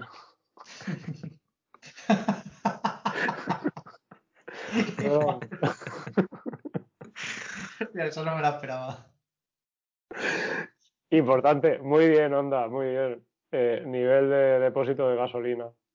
Dios, eso es, eso es gloria, tío. Ostras, hostia, tanto, ¿eh? Eso es un detalle muy bueno. A, Bueno. mí, se, me- a mí se me ha quedado el- el- la costumbre de poner el, el parcial a cero. Sí, ya no a mí también. De- de- Sí, de- yo lo pongo también siempre. De, de no tener, me cago en la leche. Mm. Pues nada, vamos con el siguiente audio. Vamos para allá. Muy buenas a todos, ah, soy Max y tengo una CBR 600 F4 Sport del 2002. La compré pues hace unos, unos tres añitos, aunque los primeros dos años pues la, usaba para circuito porque aún no tenía el carnet A. Y bueno, la estoy usando pues hace un año para calle. Y pese a ser mi primera moto grande, pues estoy súper contento tiene unos 48.000 kilómetros ahora mismo, la compré con 43 y, y las sensaciones son súper buenas. Es una moto muy fácil de llevar, es, dócil, es muy lineal el motor, así que no da sustos. Eso sí, cuando sube, agárrate. Eso sí, comentar que para circuito quizás ah, peca un poco de frenos, la suspensión delantera un poco blanda, y también el hecho de que los semimanillares no se pueden ni abrir ni cambiar, ya que tal y como está hecho el- las tapas de, de la moto, las laterales, pues hace que no, no puedas cambiar los semimanillares. Pero bueno, que aun, aun todo eso estoy muy muy contento. Creo que tiene un diseño súper atemporal, que es como que no envejecen, pese a los años que tienen. Y nada, muchas gracias y digas un saludo. Bueno, pues por aquí teníamos a Max, que a este chico lo localizamos haciendo CSI, buscando por todos los sitios. Es que es un modelo que hay muy poquitos, la CBR Sport. Y, y lo localizamos al final y le pedimos el favor y el chico, el chico accedió. Nada, Víctor, ¿qué nos cuentas de este, de este modelo? Pues de este modelo hay po- poquillo que contar, porque es básicamente eh, igual que el modelo anterior que estaba comentando Aitor, solo que está, eh, como estas, las F eran las destinadas a correr en, las, en los campeonatos de Super, de Super Sport y todo eso, y ya llevaba, se ve que ya llevaba unos años la competición, o sea, eh, las marcas de la competencia comiéndole la tostada a Honda, esto se ve que quisieron poner otra vez, dar un, un puñetazo sobre la mesa y hicieron unos pequeños cambios, como, como unos cambios de, de diagramas de distribución y, y muelles de distribución para hacer un motor un poco más agresivo y, potente. Eh, luego también modificaron la suspensión trasera, buscando también algo más de deportividad. Y esta moto ya tiene los asientos, ya tiene asiento biplaza, no asiento todo uno como, como las, como las 600F anteriores. Y y tiene poquitas cosas más. El, el- el diseño más racing y todo eso. Y, y ya está. Bueno, sí, fue, fue, con esta moto fue campeón Fabián Foret en, en 2002 del, del Mundial de Super Sport. Y, y bueno, se vendieron. ¿Cuántas unidades se venderían de esta moto? No sé. Porque como tú dices, Rafa, yo, he visto pocas también. Habré visto, creo que he visto una rojita y negra como esta que tenemos en la foto. Blanca y negra. También estaba esta moto, creo. Y de las que más he visto ha sido de la. Bueno, lo puedo decir ya, ¿no? De la, de la decoración especial. No, no, ¿El no se te oye, Rafa. Que de, de la, No, de no las se oye Rafa, ¿no? No, no, no se te oye. Perdón, perdón, sí. Ahora. Vale, eh, que sí, que eso te quería comentar de la, de la decoración especial. Que es de, la- de, de este modelo, del F4 Sí. y Sport, de la que más he visto ha sido justo de esta, de, de la de Valentín Rossi. Mm, La, la decoración famosa de la NSR pintada de amarillo y azurro con, con el ala de onda plateada. La verdad que, que, que esta moto, bueno, no tiene nada diferente a la, a la anterior que estamos diciendo. Es básicamente la que acabo de comentar, pero con los colores de, del equipo HRC en astro azul. Pegatinas. Pegati- pegatinas, sí. Solo pegatinas, pero la verdad, eh, ¿quién de nuestra edad más o menos no, no, le, haga- no le ha hecho ojitos a esa moto? Ya, sí, pues eso. Y más en, aqu- y más en aquella época. Una moto pintada de casa como la de Valentino Rossi. Hostia, la queremos todos. Eh, yo esta, casualmente, hace ya algún tiempo, pero por las mañanas bajaba, bajaba una igual que esta. Muchas mañanas bajábamos los dos. Me pegaba la lija padre, pero. Pero siempre. No, y la verdad es que la moto está bonita, ¿eh? Hombre, es que, Es un diseño. es que es una, es que es una decoración que está guapa. Sí, sí, está, está muy guapa. Y Pues nada. mira, te reirás de lo, lo que más recuerdo de este diseño, ¿sabes qué es? Que llevaban el mando de la Play ahí puesto en una pegatina sobre el depósito, ¿no os acordáis? sí. Sí, sí verdad. Es- no sé por qué, ese, ese- ese detalle tonto es el que más recuerdo de esta moto. A ver, lleva la, la publicidad de PlayStation. Hmm. Así que sí, pues publicidades que se hacían se hacían antes. No, la verdad, está bonita. Y nada, pues algo más de, de esta rara y poco vista versión de la CBR. Nada, eso. Yo que me he hartado de, de verla en las revistas y, y- y de desearla, pero como no tenían edad ni, ni dinero, pues, Hombre, pues ya está. Así me, que- Sobre así todo me quedé segundo, ¿eh? Sí, llevas la sustituta, ¿no? Sí, la verdad que sí. que Sí, sí, sí. Pues nada, pasamos al, al siguiente audio, si os parece. Muy buenas, familia de Si rompe, que rompa. Antes de nada, me gustaría agradecerle a Rafa que, que se pusiese en contacto conmigo para participar en el programa especial de la, de la emblemática Honda CBR 600F. Bueno, yo soy Sergio, aunque creo que por las familias de, de motos y más y Estado Civil Motero me conocen más como Capitán Barbosa. Aprovecho la ocasión y, les mando un abrazo. Tengo que decir que, que me ha hecho especial ilusión porque puedo asegurar tranquilamente que ha sido la moto que con mucha diferencia mejores sensaciones me ha dado. Bueno, en mi caso se trata del, del modelo del año 2006 en color negra y roja, para mí preciosa, con las siglas CBR en grande en las tapas laterales y si no recuerdo mal eran 109 o 110 caballos con, con, con inyección electrónica. Como mucha gente dice, o incluso algún articulillo que anda por ahí, ha sido el último modelo de Honda CBR 600F de las de verdad. Fue mi primera moto de verdad pero no fue, no fue nada fácil conseguirla. Todo, todo eran impedimentos. Con 19 años recién cumplidos, cogí todos los ahorrillos que tenía. Después me fui a mi banco a pedir el préstamo para, para lo que me faltaba. Por supuesto, mis padres me tuvieron que avalar, algo de lo que siempre estaré agradecido, pero lo más difícil de todo recuerdo que, fue conseguir que me asegurasen la moto.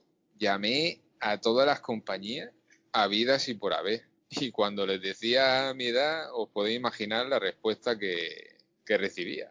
Y prácticamente la, la, única compañía que me aseguraba, aparte del consorcio de, de seguros, era una, de la cual no voy a decir el nombre porque la morterada que me cobraba al año no tiene perdón del Señor. Pero aún así no hubo nada ni nadie que, que pudiese robarme mi sueño de, de, tener a mi garaje. Siempre tuve claro que la quería. El primer año usándola tenía que llevarla limitada a 34 caballos, que era la limitación que regía por aquel entonces. Que me vino muy bien para familiarizarme con ella, acostumbrarme a su peso, a inercia, frenos, etcétera, etcétera. Ahora, eso sí, el día que salí del taller, después de quitarle la limitación, cogí la carretera para volver a mi casa y madre del amor hermoso, qué brutalidad. desde el 2006 han ido, han ido pasando algunas motos por mi garaje, pero ninguna tan especial como, como esta. En estos 15 años nunca, nunca me dejó tirado, nunca tuvo ninguna avería, y eso que alguna vez rodé con ella en circuito, que la verdad se portó como una auténtica campeona, aunque es cierto que se echaba de menos en esos momentos, que tuviese regulación de la suspensión delantera, latiguillo metálico y bueno, pero se portaba. Me permitió viajar con ella de una forma bastante digna, hacer salidas rápidas de un día e incluso usarla a diario durante años para ir a trabajar. Y bueno, si la tuviera que calificar de alguna manera, creo que los mejores adjetivos que, que la definirían serían polivalente y dócil. Y bueno, para terminar, decir que si hay algo de lo que me pueda arrepentir de las decisiones motoriles que he tomado en mi vida es haber vendido mi querida CBR justo hace un año. Esa moto no tendría que haber salido de, de mi garaje nunca. En fin, sin, sin más, un gran abrazo y muchísimas gracias, Rafa, por acordarte de mí para este podcast. Un saludo, familia. Chao, chao.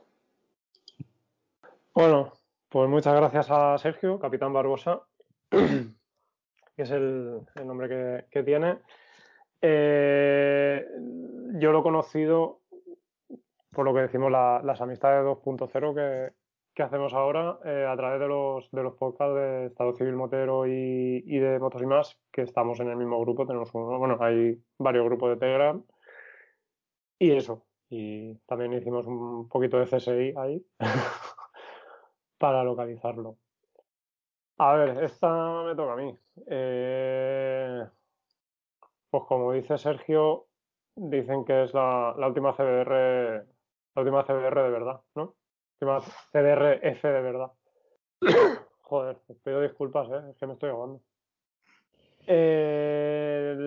Fue la última CBRF que sacaron con la decoración. Es una F4. La denominación es PC35F. Y la hicieron modificaciones, dice, para que se dulci- dulcificase y yo pienso que igual abaratar costes o, o algo de eso. Bajó un poquito de caballos hasta 109 y luego la, lo es el tema de las, las suspensiones las pusieron un poco más básicas. Quitaron limitación, o sea, regulaciones y demás. Eh, se fabricó en el, del 2005 al 2007. Y deciros que esta es la que yo me gustaba. ¿Te acuerdas, Víctor? Sí. Que la, esta fue la que estuve buscando para comprarme, pero valían una pasta, tío. Valían una animalada. Para a lo mejor tenían moto de 5 años. Y en vez de esta, pues acabé con, con la R6. Algo más incómoda, pero también algo más. con más chicha. y nada, poco más. Poco más que decir. Muy pintona, pero claro, eh, la gente que la tiene, o lo que se comenta por el internet, los pilotillos de internet, lo que dicen siempre, que es una mierda, que la suspensión es una mierda, que fueron un paso atrás, que tal, en fin. Pero bueno, hay gente que a lo mejor no, no le hace falta tanto, ¿no? Bueno, también es para qué está realmente, para qué está enfocada la moto, ¿no? Claro, exacto. O qué moto estás escogiendo tú para, para qué, para qué conducción. Ah, Muchas veces el problema es ese, no, no la máquina en sí. Que no digo que, que no sea verdad, que le falta Sí. suspensión o, o lo que sea, pero muchas veces el problema que nos encontramos es ese. No hay malas motos, hay malas compras, ¿no? Decir. Pues yo creo que pues la mayoría de las veces te diría que, que- que es más eso que otra cosa. Porque luego ves a un tío que sabe ir de, de verdad con, con- con un trasto y te pasa con el trasto por encima. O sea que igual no es tan trasto. No. Y yo puedo decir que tuve la misma experiencia que, que Sergio de delimitar una moto. Eso es, tío, una pasada. O sea, delimitar una Moto. uf, buah, la coges un día, la llevas al taller y la, llevas- la sacas y dices, ¡buah! Otra moto. moto, ¿no? Es otra moto. Pues sí, pues nada, pasamos al siguiente. Si os parece, vamos allá. Muy buenas, Dale. yo soy Alex. Tengo una CBR 600F del 2012 que me la compré hace cuatro meses más o menos. Yo cuando la compré tenía en mente una moto polivalente que pudiera usar para ir a trabajar todos los días y también usarla los fines de semana. Esta moto a mí me encanta porque es como un lobo bajo la piel de cordero, ya que tiene aspecto deportivo, pero es muy cómoda y fácil de llevar. Esta moto es cómoda básicamente porque tiene un buen asiento ancho y tiene los semimanillares elevados, que si lo comparas con una moto deportiva, estos suelen ir debajo de la tija y te obligan a cargar mucho más el peso en las muñecas. A mí me gusta mucho viajar y normalmente cuando lo hago suele venir mi pareja, así que el hecho de que traiga un asiento cómodo y ancho, tanto para el piloto como para el pasajero, la, hace ideal para mí. A mí otro aspecto que me gusta de la moto es que consume muy poco. Eh, al ser este modelo 2012 que es inyección, eh, pues para ser un motor tetracilíndrico, la verdad es que saca consumos de 5 litros a los 100, incluso menos si vas en plan de tranquilo. Yo en general estoy contento con la moto y la recomiendo a cualquiera que le guste este estilo, eh, en plan Sport Touring, porque es que lo hace todo muy bien. Tiene un motor muy progresivo que estira hasta las 12.000 vueltas, creo que tiene los dígitos ya en rojo, y la curva de potencia es muy lineal, en plan, ya notas la potencia desde muy bajas revoluciones. El motor no deja de ser un 600, así que la potencia tampoco es que sea una cosa loca si lo comparamos con una moto 1000, pero la verdad es que cumple con todo lo que le puedas pedir. Y nada más, un saludo a todos. Bueno, pues eh, a ver, este chico no sé el nombre. el nombre en Instagram es TuringFox. y nada, lo localizamos también a través de ahí. Y bueno, Aitor, ¿qué nos cuentas?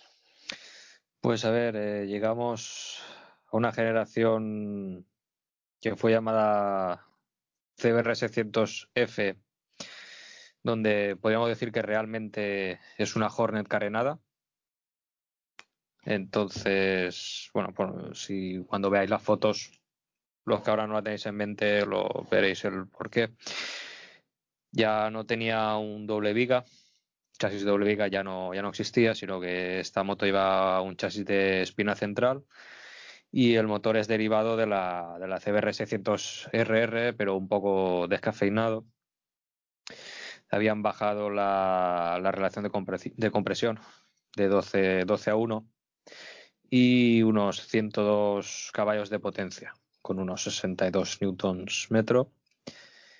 Y bueno, está eh, 206 kilos en orden de marcha y 211 para la versión que lleva el sistema CABS, que sería la primera moto denominada CBR 600F equipada con eh, ABS.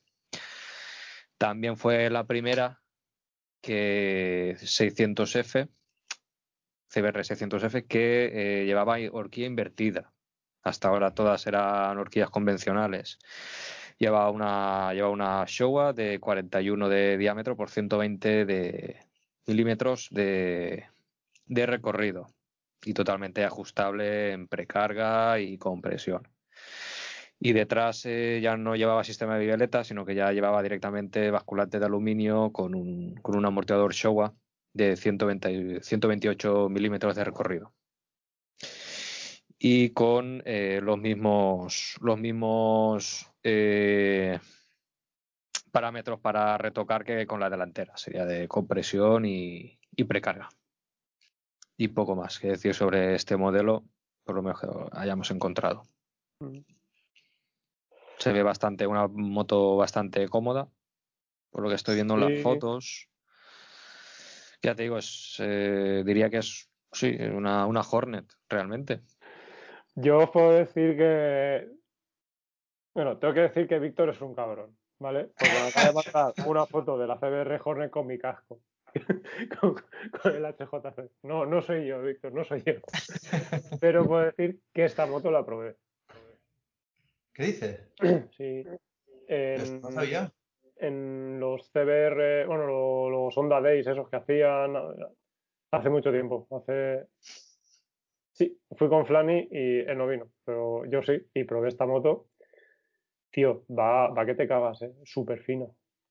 Lo único que puedo achacar que era un día de mucho sol y no se veía el marcador. Bien. Pero por lo demás, me, me gustó mucho aquella moto. Yo recuerdo cuando la sacaron, eh, es posible que la vendiera muy poco tiempo o, o- o casi ni se vio Esta en moto anuncios ni nada, ¿no? Esta moto, tío. Se vendieron muy poquitos años. Sí, tío, y, y no lo entiendo porque me parece un diseño súper, súper, Sí, muy guapo, tío. No sé, de hecho yo me la llegué a plantear esta moto. sí. Sí, yo es una de tantas que también. De hecho, también era otra opción cuando la R6. Lo que pasa que era, tenía que ser nueva y nueva no podía ser. ¿Hay alguna moto de la que hayamos dicho que nos habéis planteado? No sé. No, no. No sé, No, la verdad. no, no. La verdad es que no. Es que ¿sabes qué pasa? Ahora de, de este modelo, aquí ya sí que tenía carne y dinero. Entonces esta, esta ya podía planteármelo en serio, ¿sabes? No, De la anterior, esta sí. seamos sinceros, no.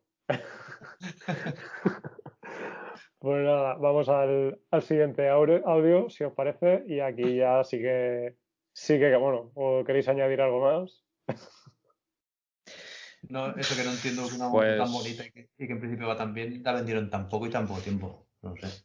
Una Sport Touring. La- yo la veo con una, una Sport Touring muy, no sé, muy usable. Yo ya os digo que, que entonces tenía la otra, la Facer, y me subí a esa moto y dije, joder, qué bien va, ¿eh? O sea, la sensación esta que dices, va bien, tal, no, no. Iba cojonuda, con los semimanillares altos y todo, muy, muy cómoda. Apen- era, estabas en el punto en mejorar la conducción, pero no empeorar la, la comodidad. No sé si, Ah, muy bien. si me sí, sí, muy bien está eso. Mm. Era cómoda como la Facer, pero no. mm, y mane- o sea, a lo mejor no tanto, pero eh, no tan incómoda como la R6. ¿Vale? Y más manejable que la Facer, pero algo menos manejable que, que la R6. Vamos, igu- vamos, igualando lo mejor y mejorando sí. lo peor de las otras. Sí, exacto. Era ahí y por eso me, me gustó bastante. Es un punto importante. Bueno, vamos con el último audio ya. Hola, buenas. Primero de todo, agradecer a Si Rompe que Rompa por darme la facilidad de poder comentar un poquito sobre mi TBR 6,5R del 2019. Eh, soy el admin de, de CBR Addicted, así que nada, eh, contaros de la CBR 6,5, pues es una, una puta pasada. Eh, aun llevándola limitada como la llevo por poco tiempo, eh, es una moto súper noble, eh, estoy enamorado de ella desde el primer día, independientemente de que sea mi primera moto, eh, es una, una pasada, eh, tiene una facilidad de entrar en curva, es súper manejable, súper juguetona, eh, es, es única, no es que no se puede decir nada sobre ella malo.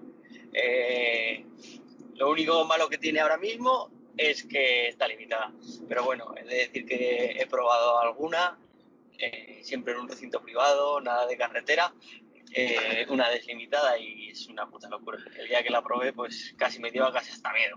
Es decir, joder, esto dentro de un tiempo lo voy a poder llevar yo. Eh, frena muy bien, eh, de suspensiones va bastante bien. Esto es como todo, siempre se le pueden meter mejoras y que vaya todavía mejor. Pero bueno, tiene una postura muy cómoda, puedes hacer muchos kilómetros con ella y al fin y al cabo es lo que nos gusta a todos hacer kilómetros y que tenga esa, ese puntito deportivo como tiene. Luego estéticamente, si le quitas el asiento de atrás y le pones el colín y la dejas de soltero, es espectacular. Con el asiento, pues bueno, es un poquito más fea, pero da igual, se cambia y, la moto de soltero es perfecta.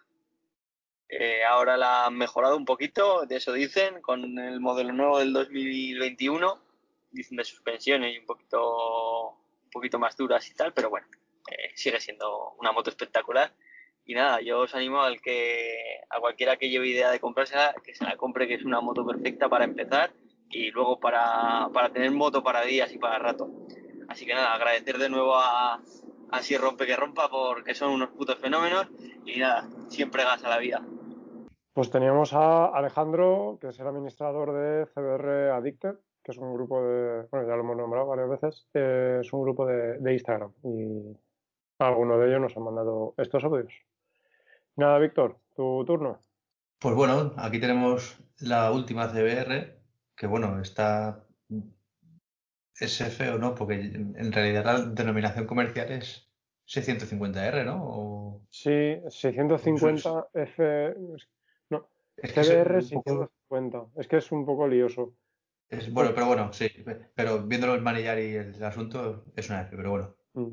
Pues este es el último modelo y en principio, como eh, estamos ya en otra época y esta moto ya no tiene que estar sujeta a las reglamentaciones para competir, se subió la, cilindrada cambiando las cotas internas del motor para cambiar pues el funcionamiento del motor, hacerlo más ada- adaptado a la conducción cotidiana y todo eso.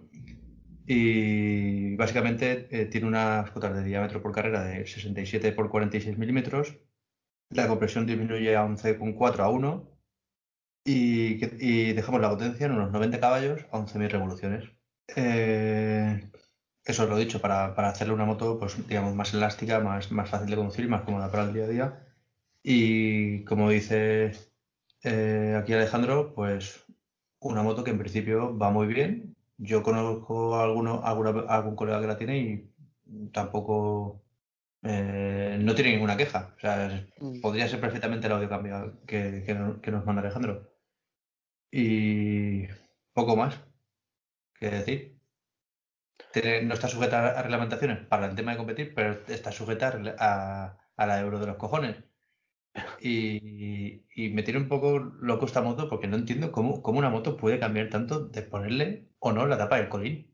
Ya. O sea, en serio, es, es justo como ha dicho él. Yo lo habría dicho como lo ha dicho él. Sí. Le quitas el colín y es fea, pero es que le pones el colín y está muy guapa. No, no, no lo entiendo. Lo de esta Sí. moto. Yo, eh, bueno, añadir eh, que esta también Que me te la la estuviste compraría. planteando. Sí, sí, esta me la compraría. ahora. ¿Qué va, no? No, quiero, quiero añadir y hacer un poco de que paga la promo. No. Eh, hacer un poco de publicidad porque la idea de hacer este capítulo era terminar con la prueba de esta moto, que lo estuvimos hablando. ¿Lo recordáis? Mm.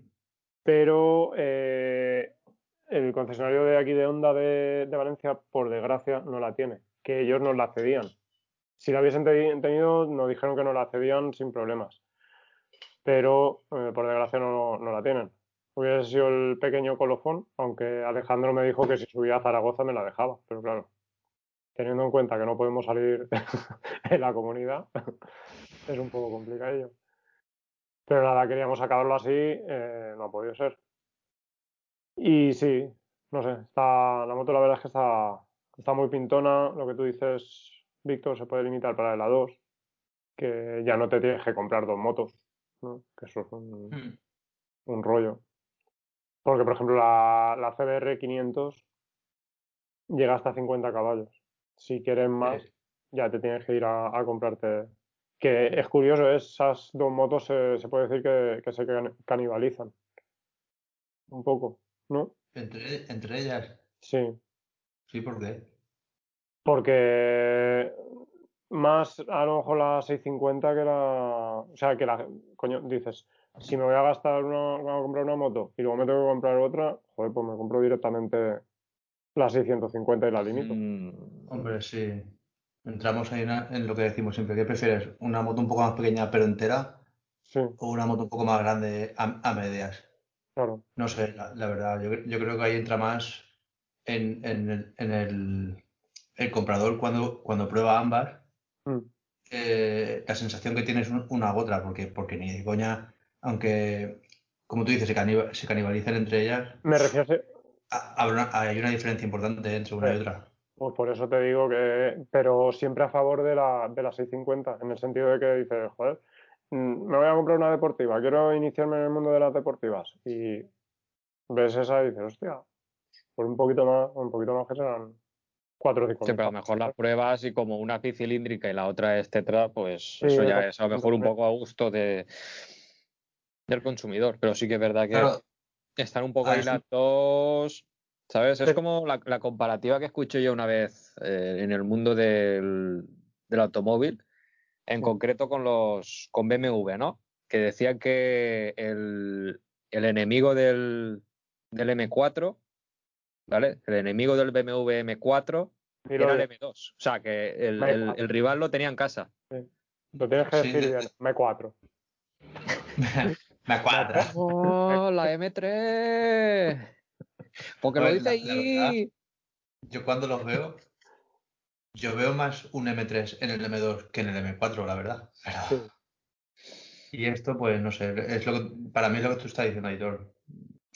Yo o sea, aunque, aunque de potencia se vaya mucho, yo creo que habrá, habrá más de una persona que se haya, que haya probado las dos para, para elegir si comprarse una u otra y olvidándose de la potencia, hay gente a la que le agobia la forma de funcionar de un, de un cuatro cilindros, ¿sabes? Que Es, Yo conozco esa a uno. de que, de que el cuatro cilindros gira demasiadas, entre comillas, revoluciones. Hay gente que no le gusta. Yo conozco que- a que uno Rafa también. Exacto, más en la moto. ¿Quién? Uno que está aquí, que lleva una... Un compañero de, de trabajo, Ah, que tiene la, la esta, la, la 500. ¿no? el, el, el Sí. Juan.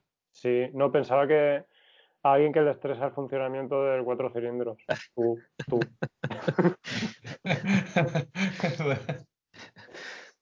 A mí no, no me estresa. A mí no me estresa. Lo que pasa que ir fofo en las bajas vueltas, eso no, no es aprovechable. No aprovechas el motor.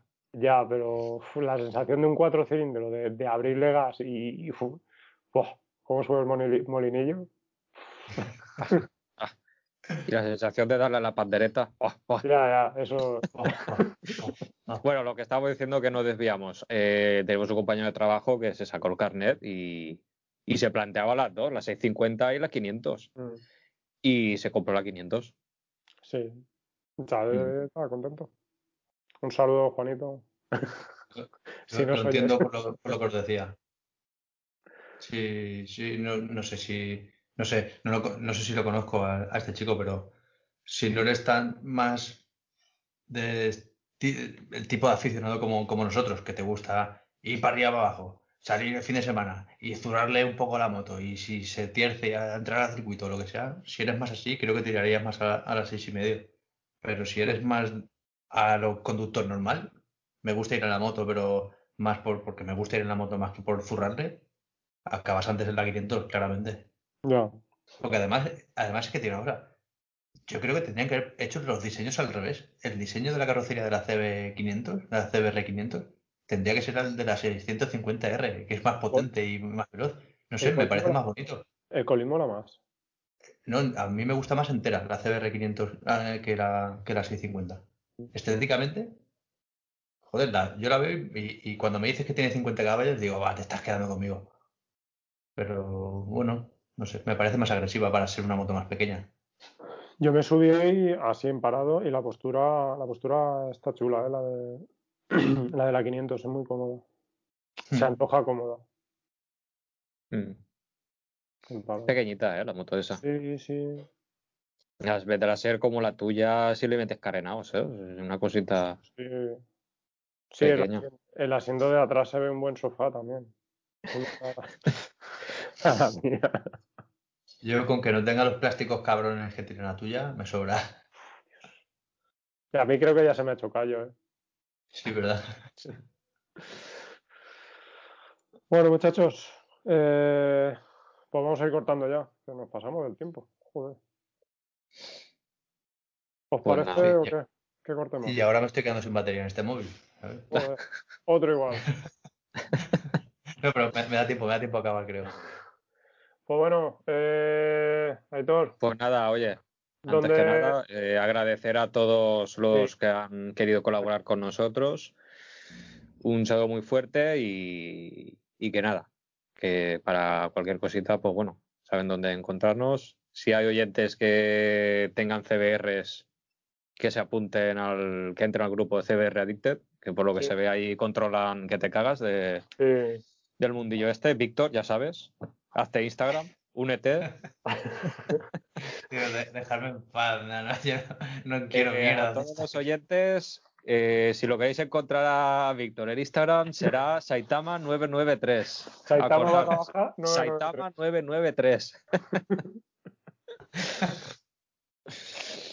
Vale. eh, Pues eso, pues nada, un, agradecérselo y nada. Y pues Víctor los salió del que- grupo. Y a los que no les interesó, pues nada, no pasa nada. A la próxima será. Esperemos que les guste el episodio. ¿no? bueno, pues Aitor, ¿dónde nos escuchan? Pues nos pueden escuchar en iBox, iTunes y Spotify buscando si rompe que rompa.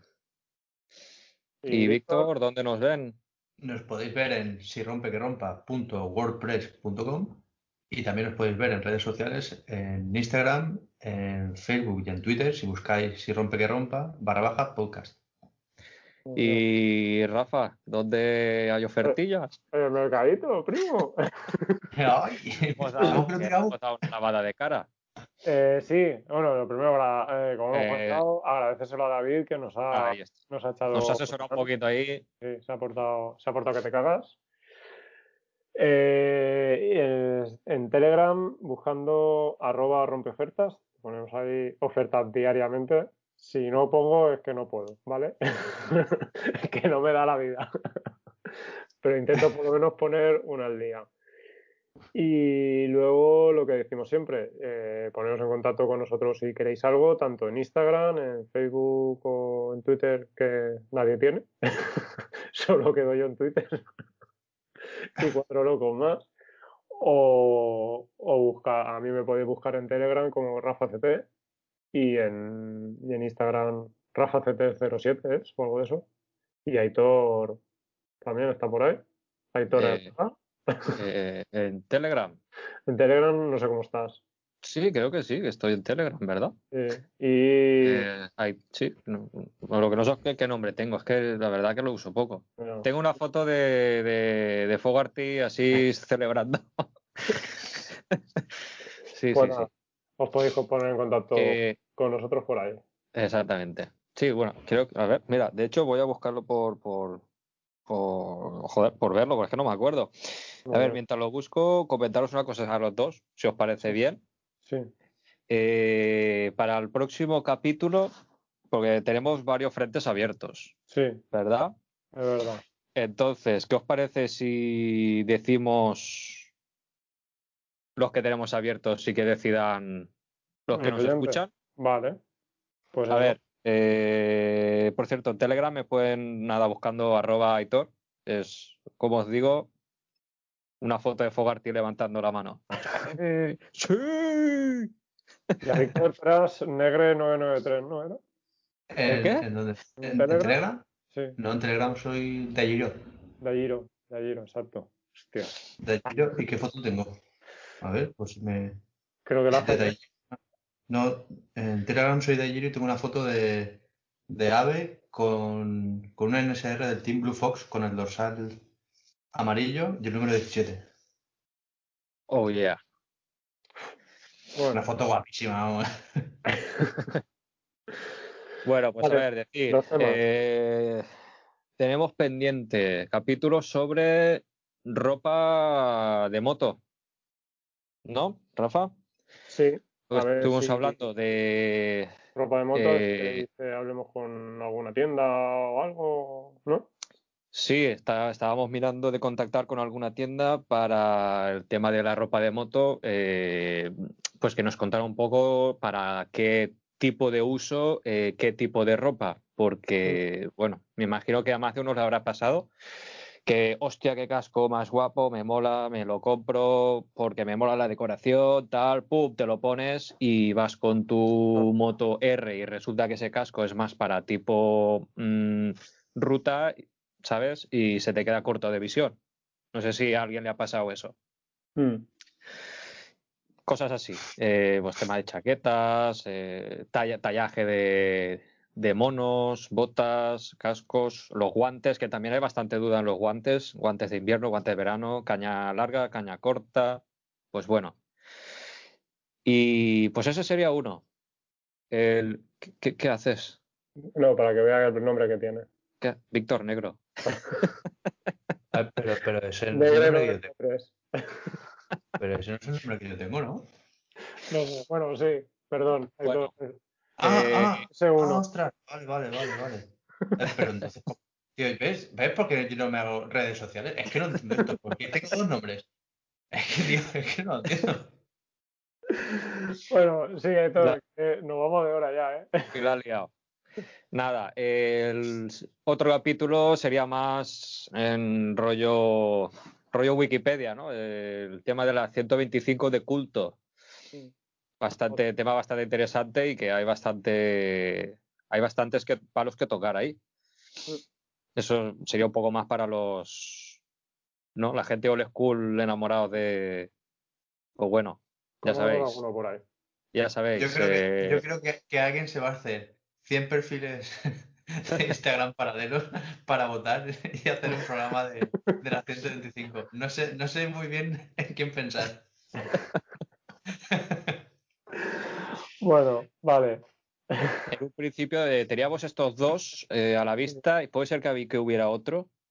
Sí, Que, me- uno que que, nos, dijimos- que nos atacaron y nos dijeron que. ¿cuál? Hostia, ¿cuál era?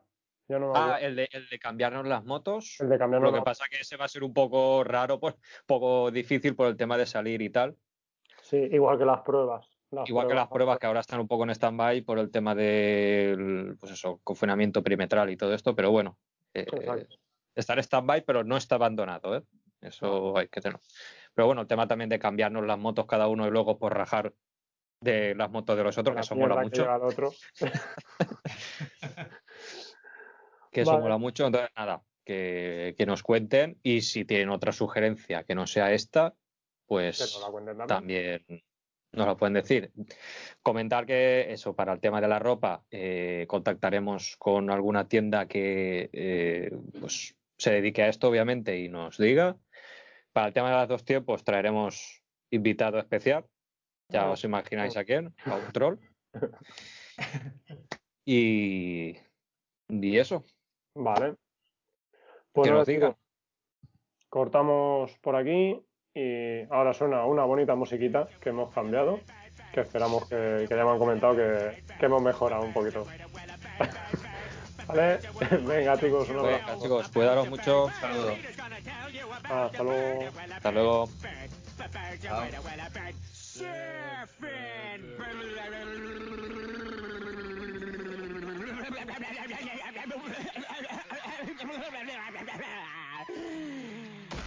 Papa uma mau mau, papa uma uma mau, papa uma mau mau, papa uma uma mau, papa uma mau mau, papa uma uma mau, uma mau mau, papa uma uma mau, papa uma mau mau, papa uma uma mau,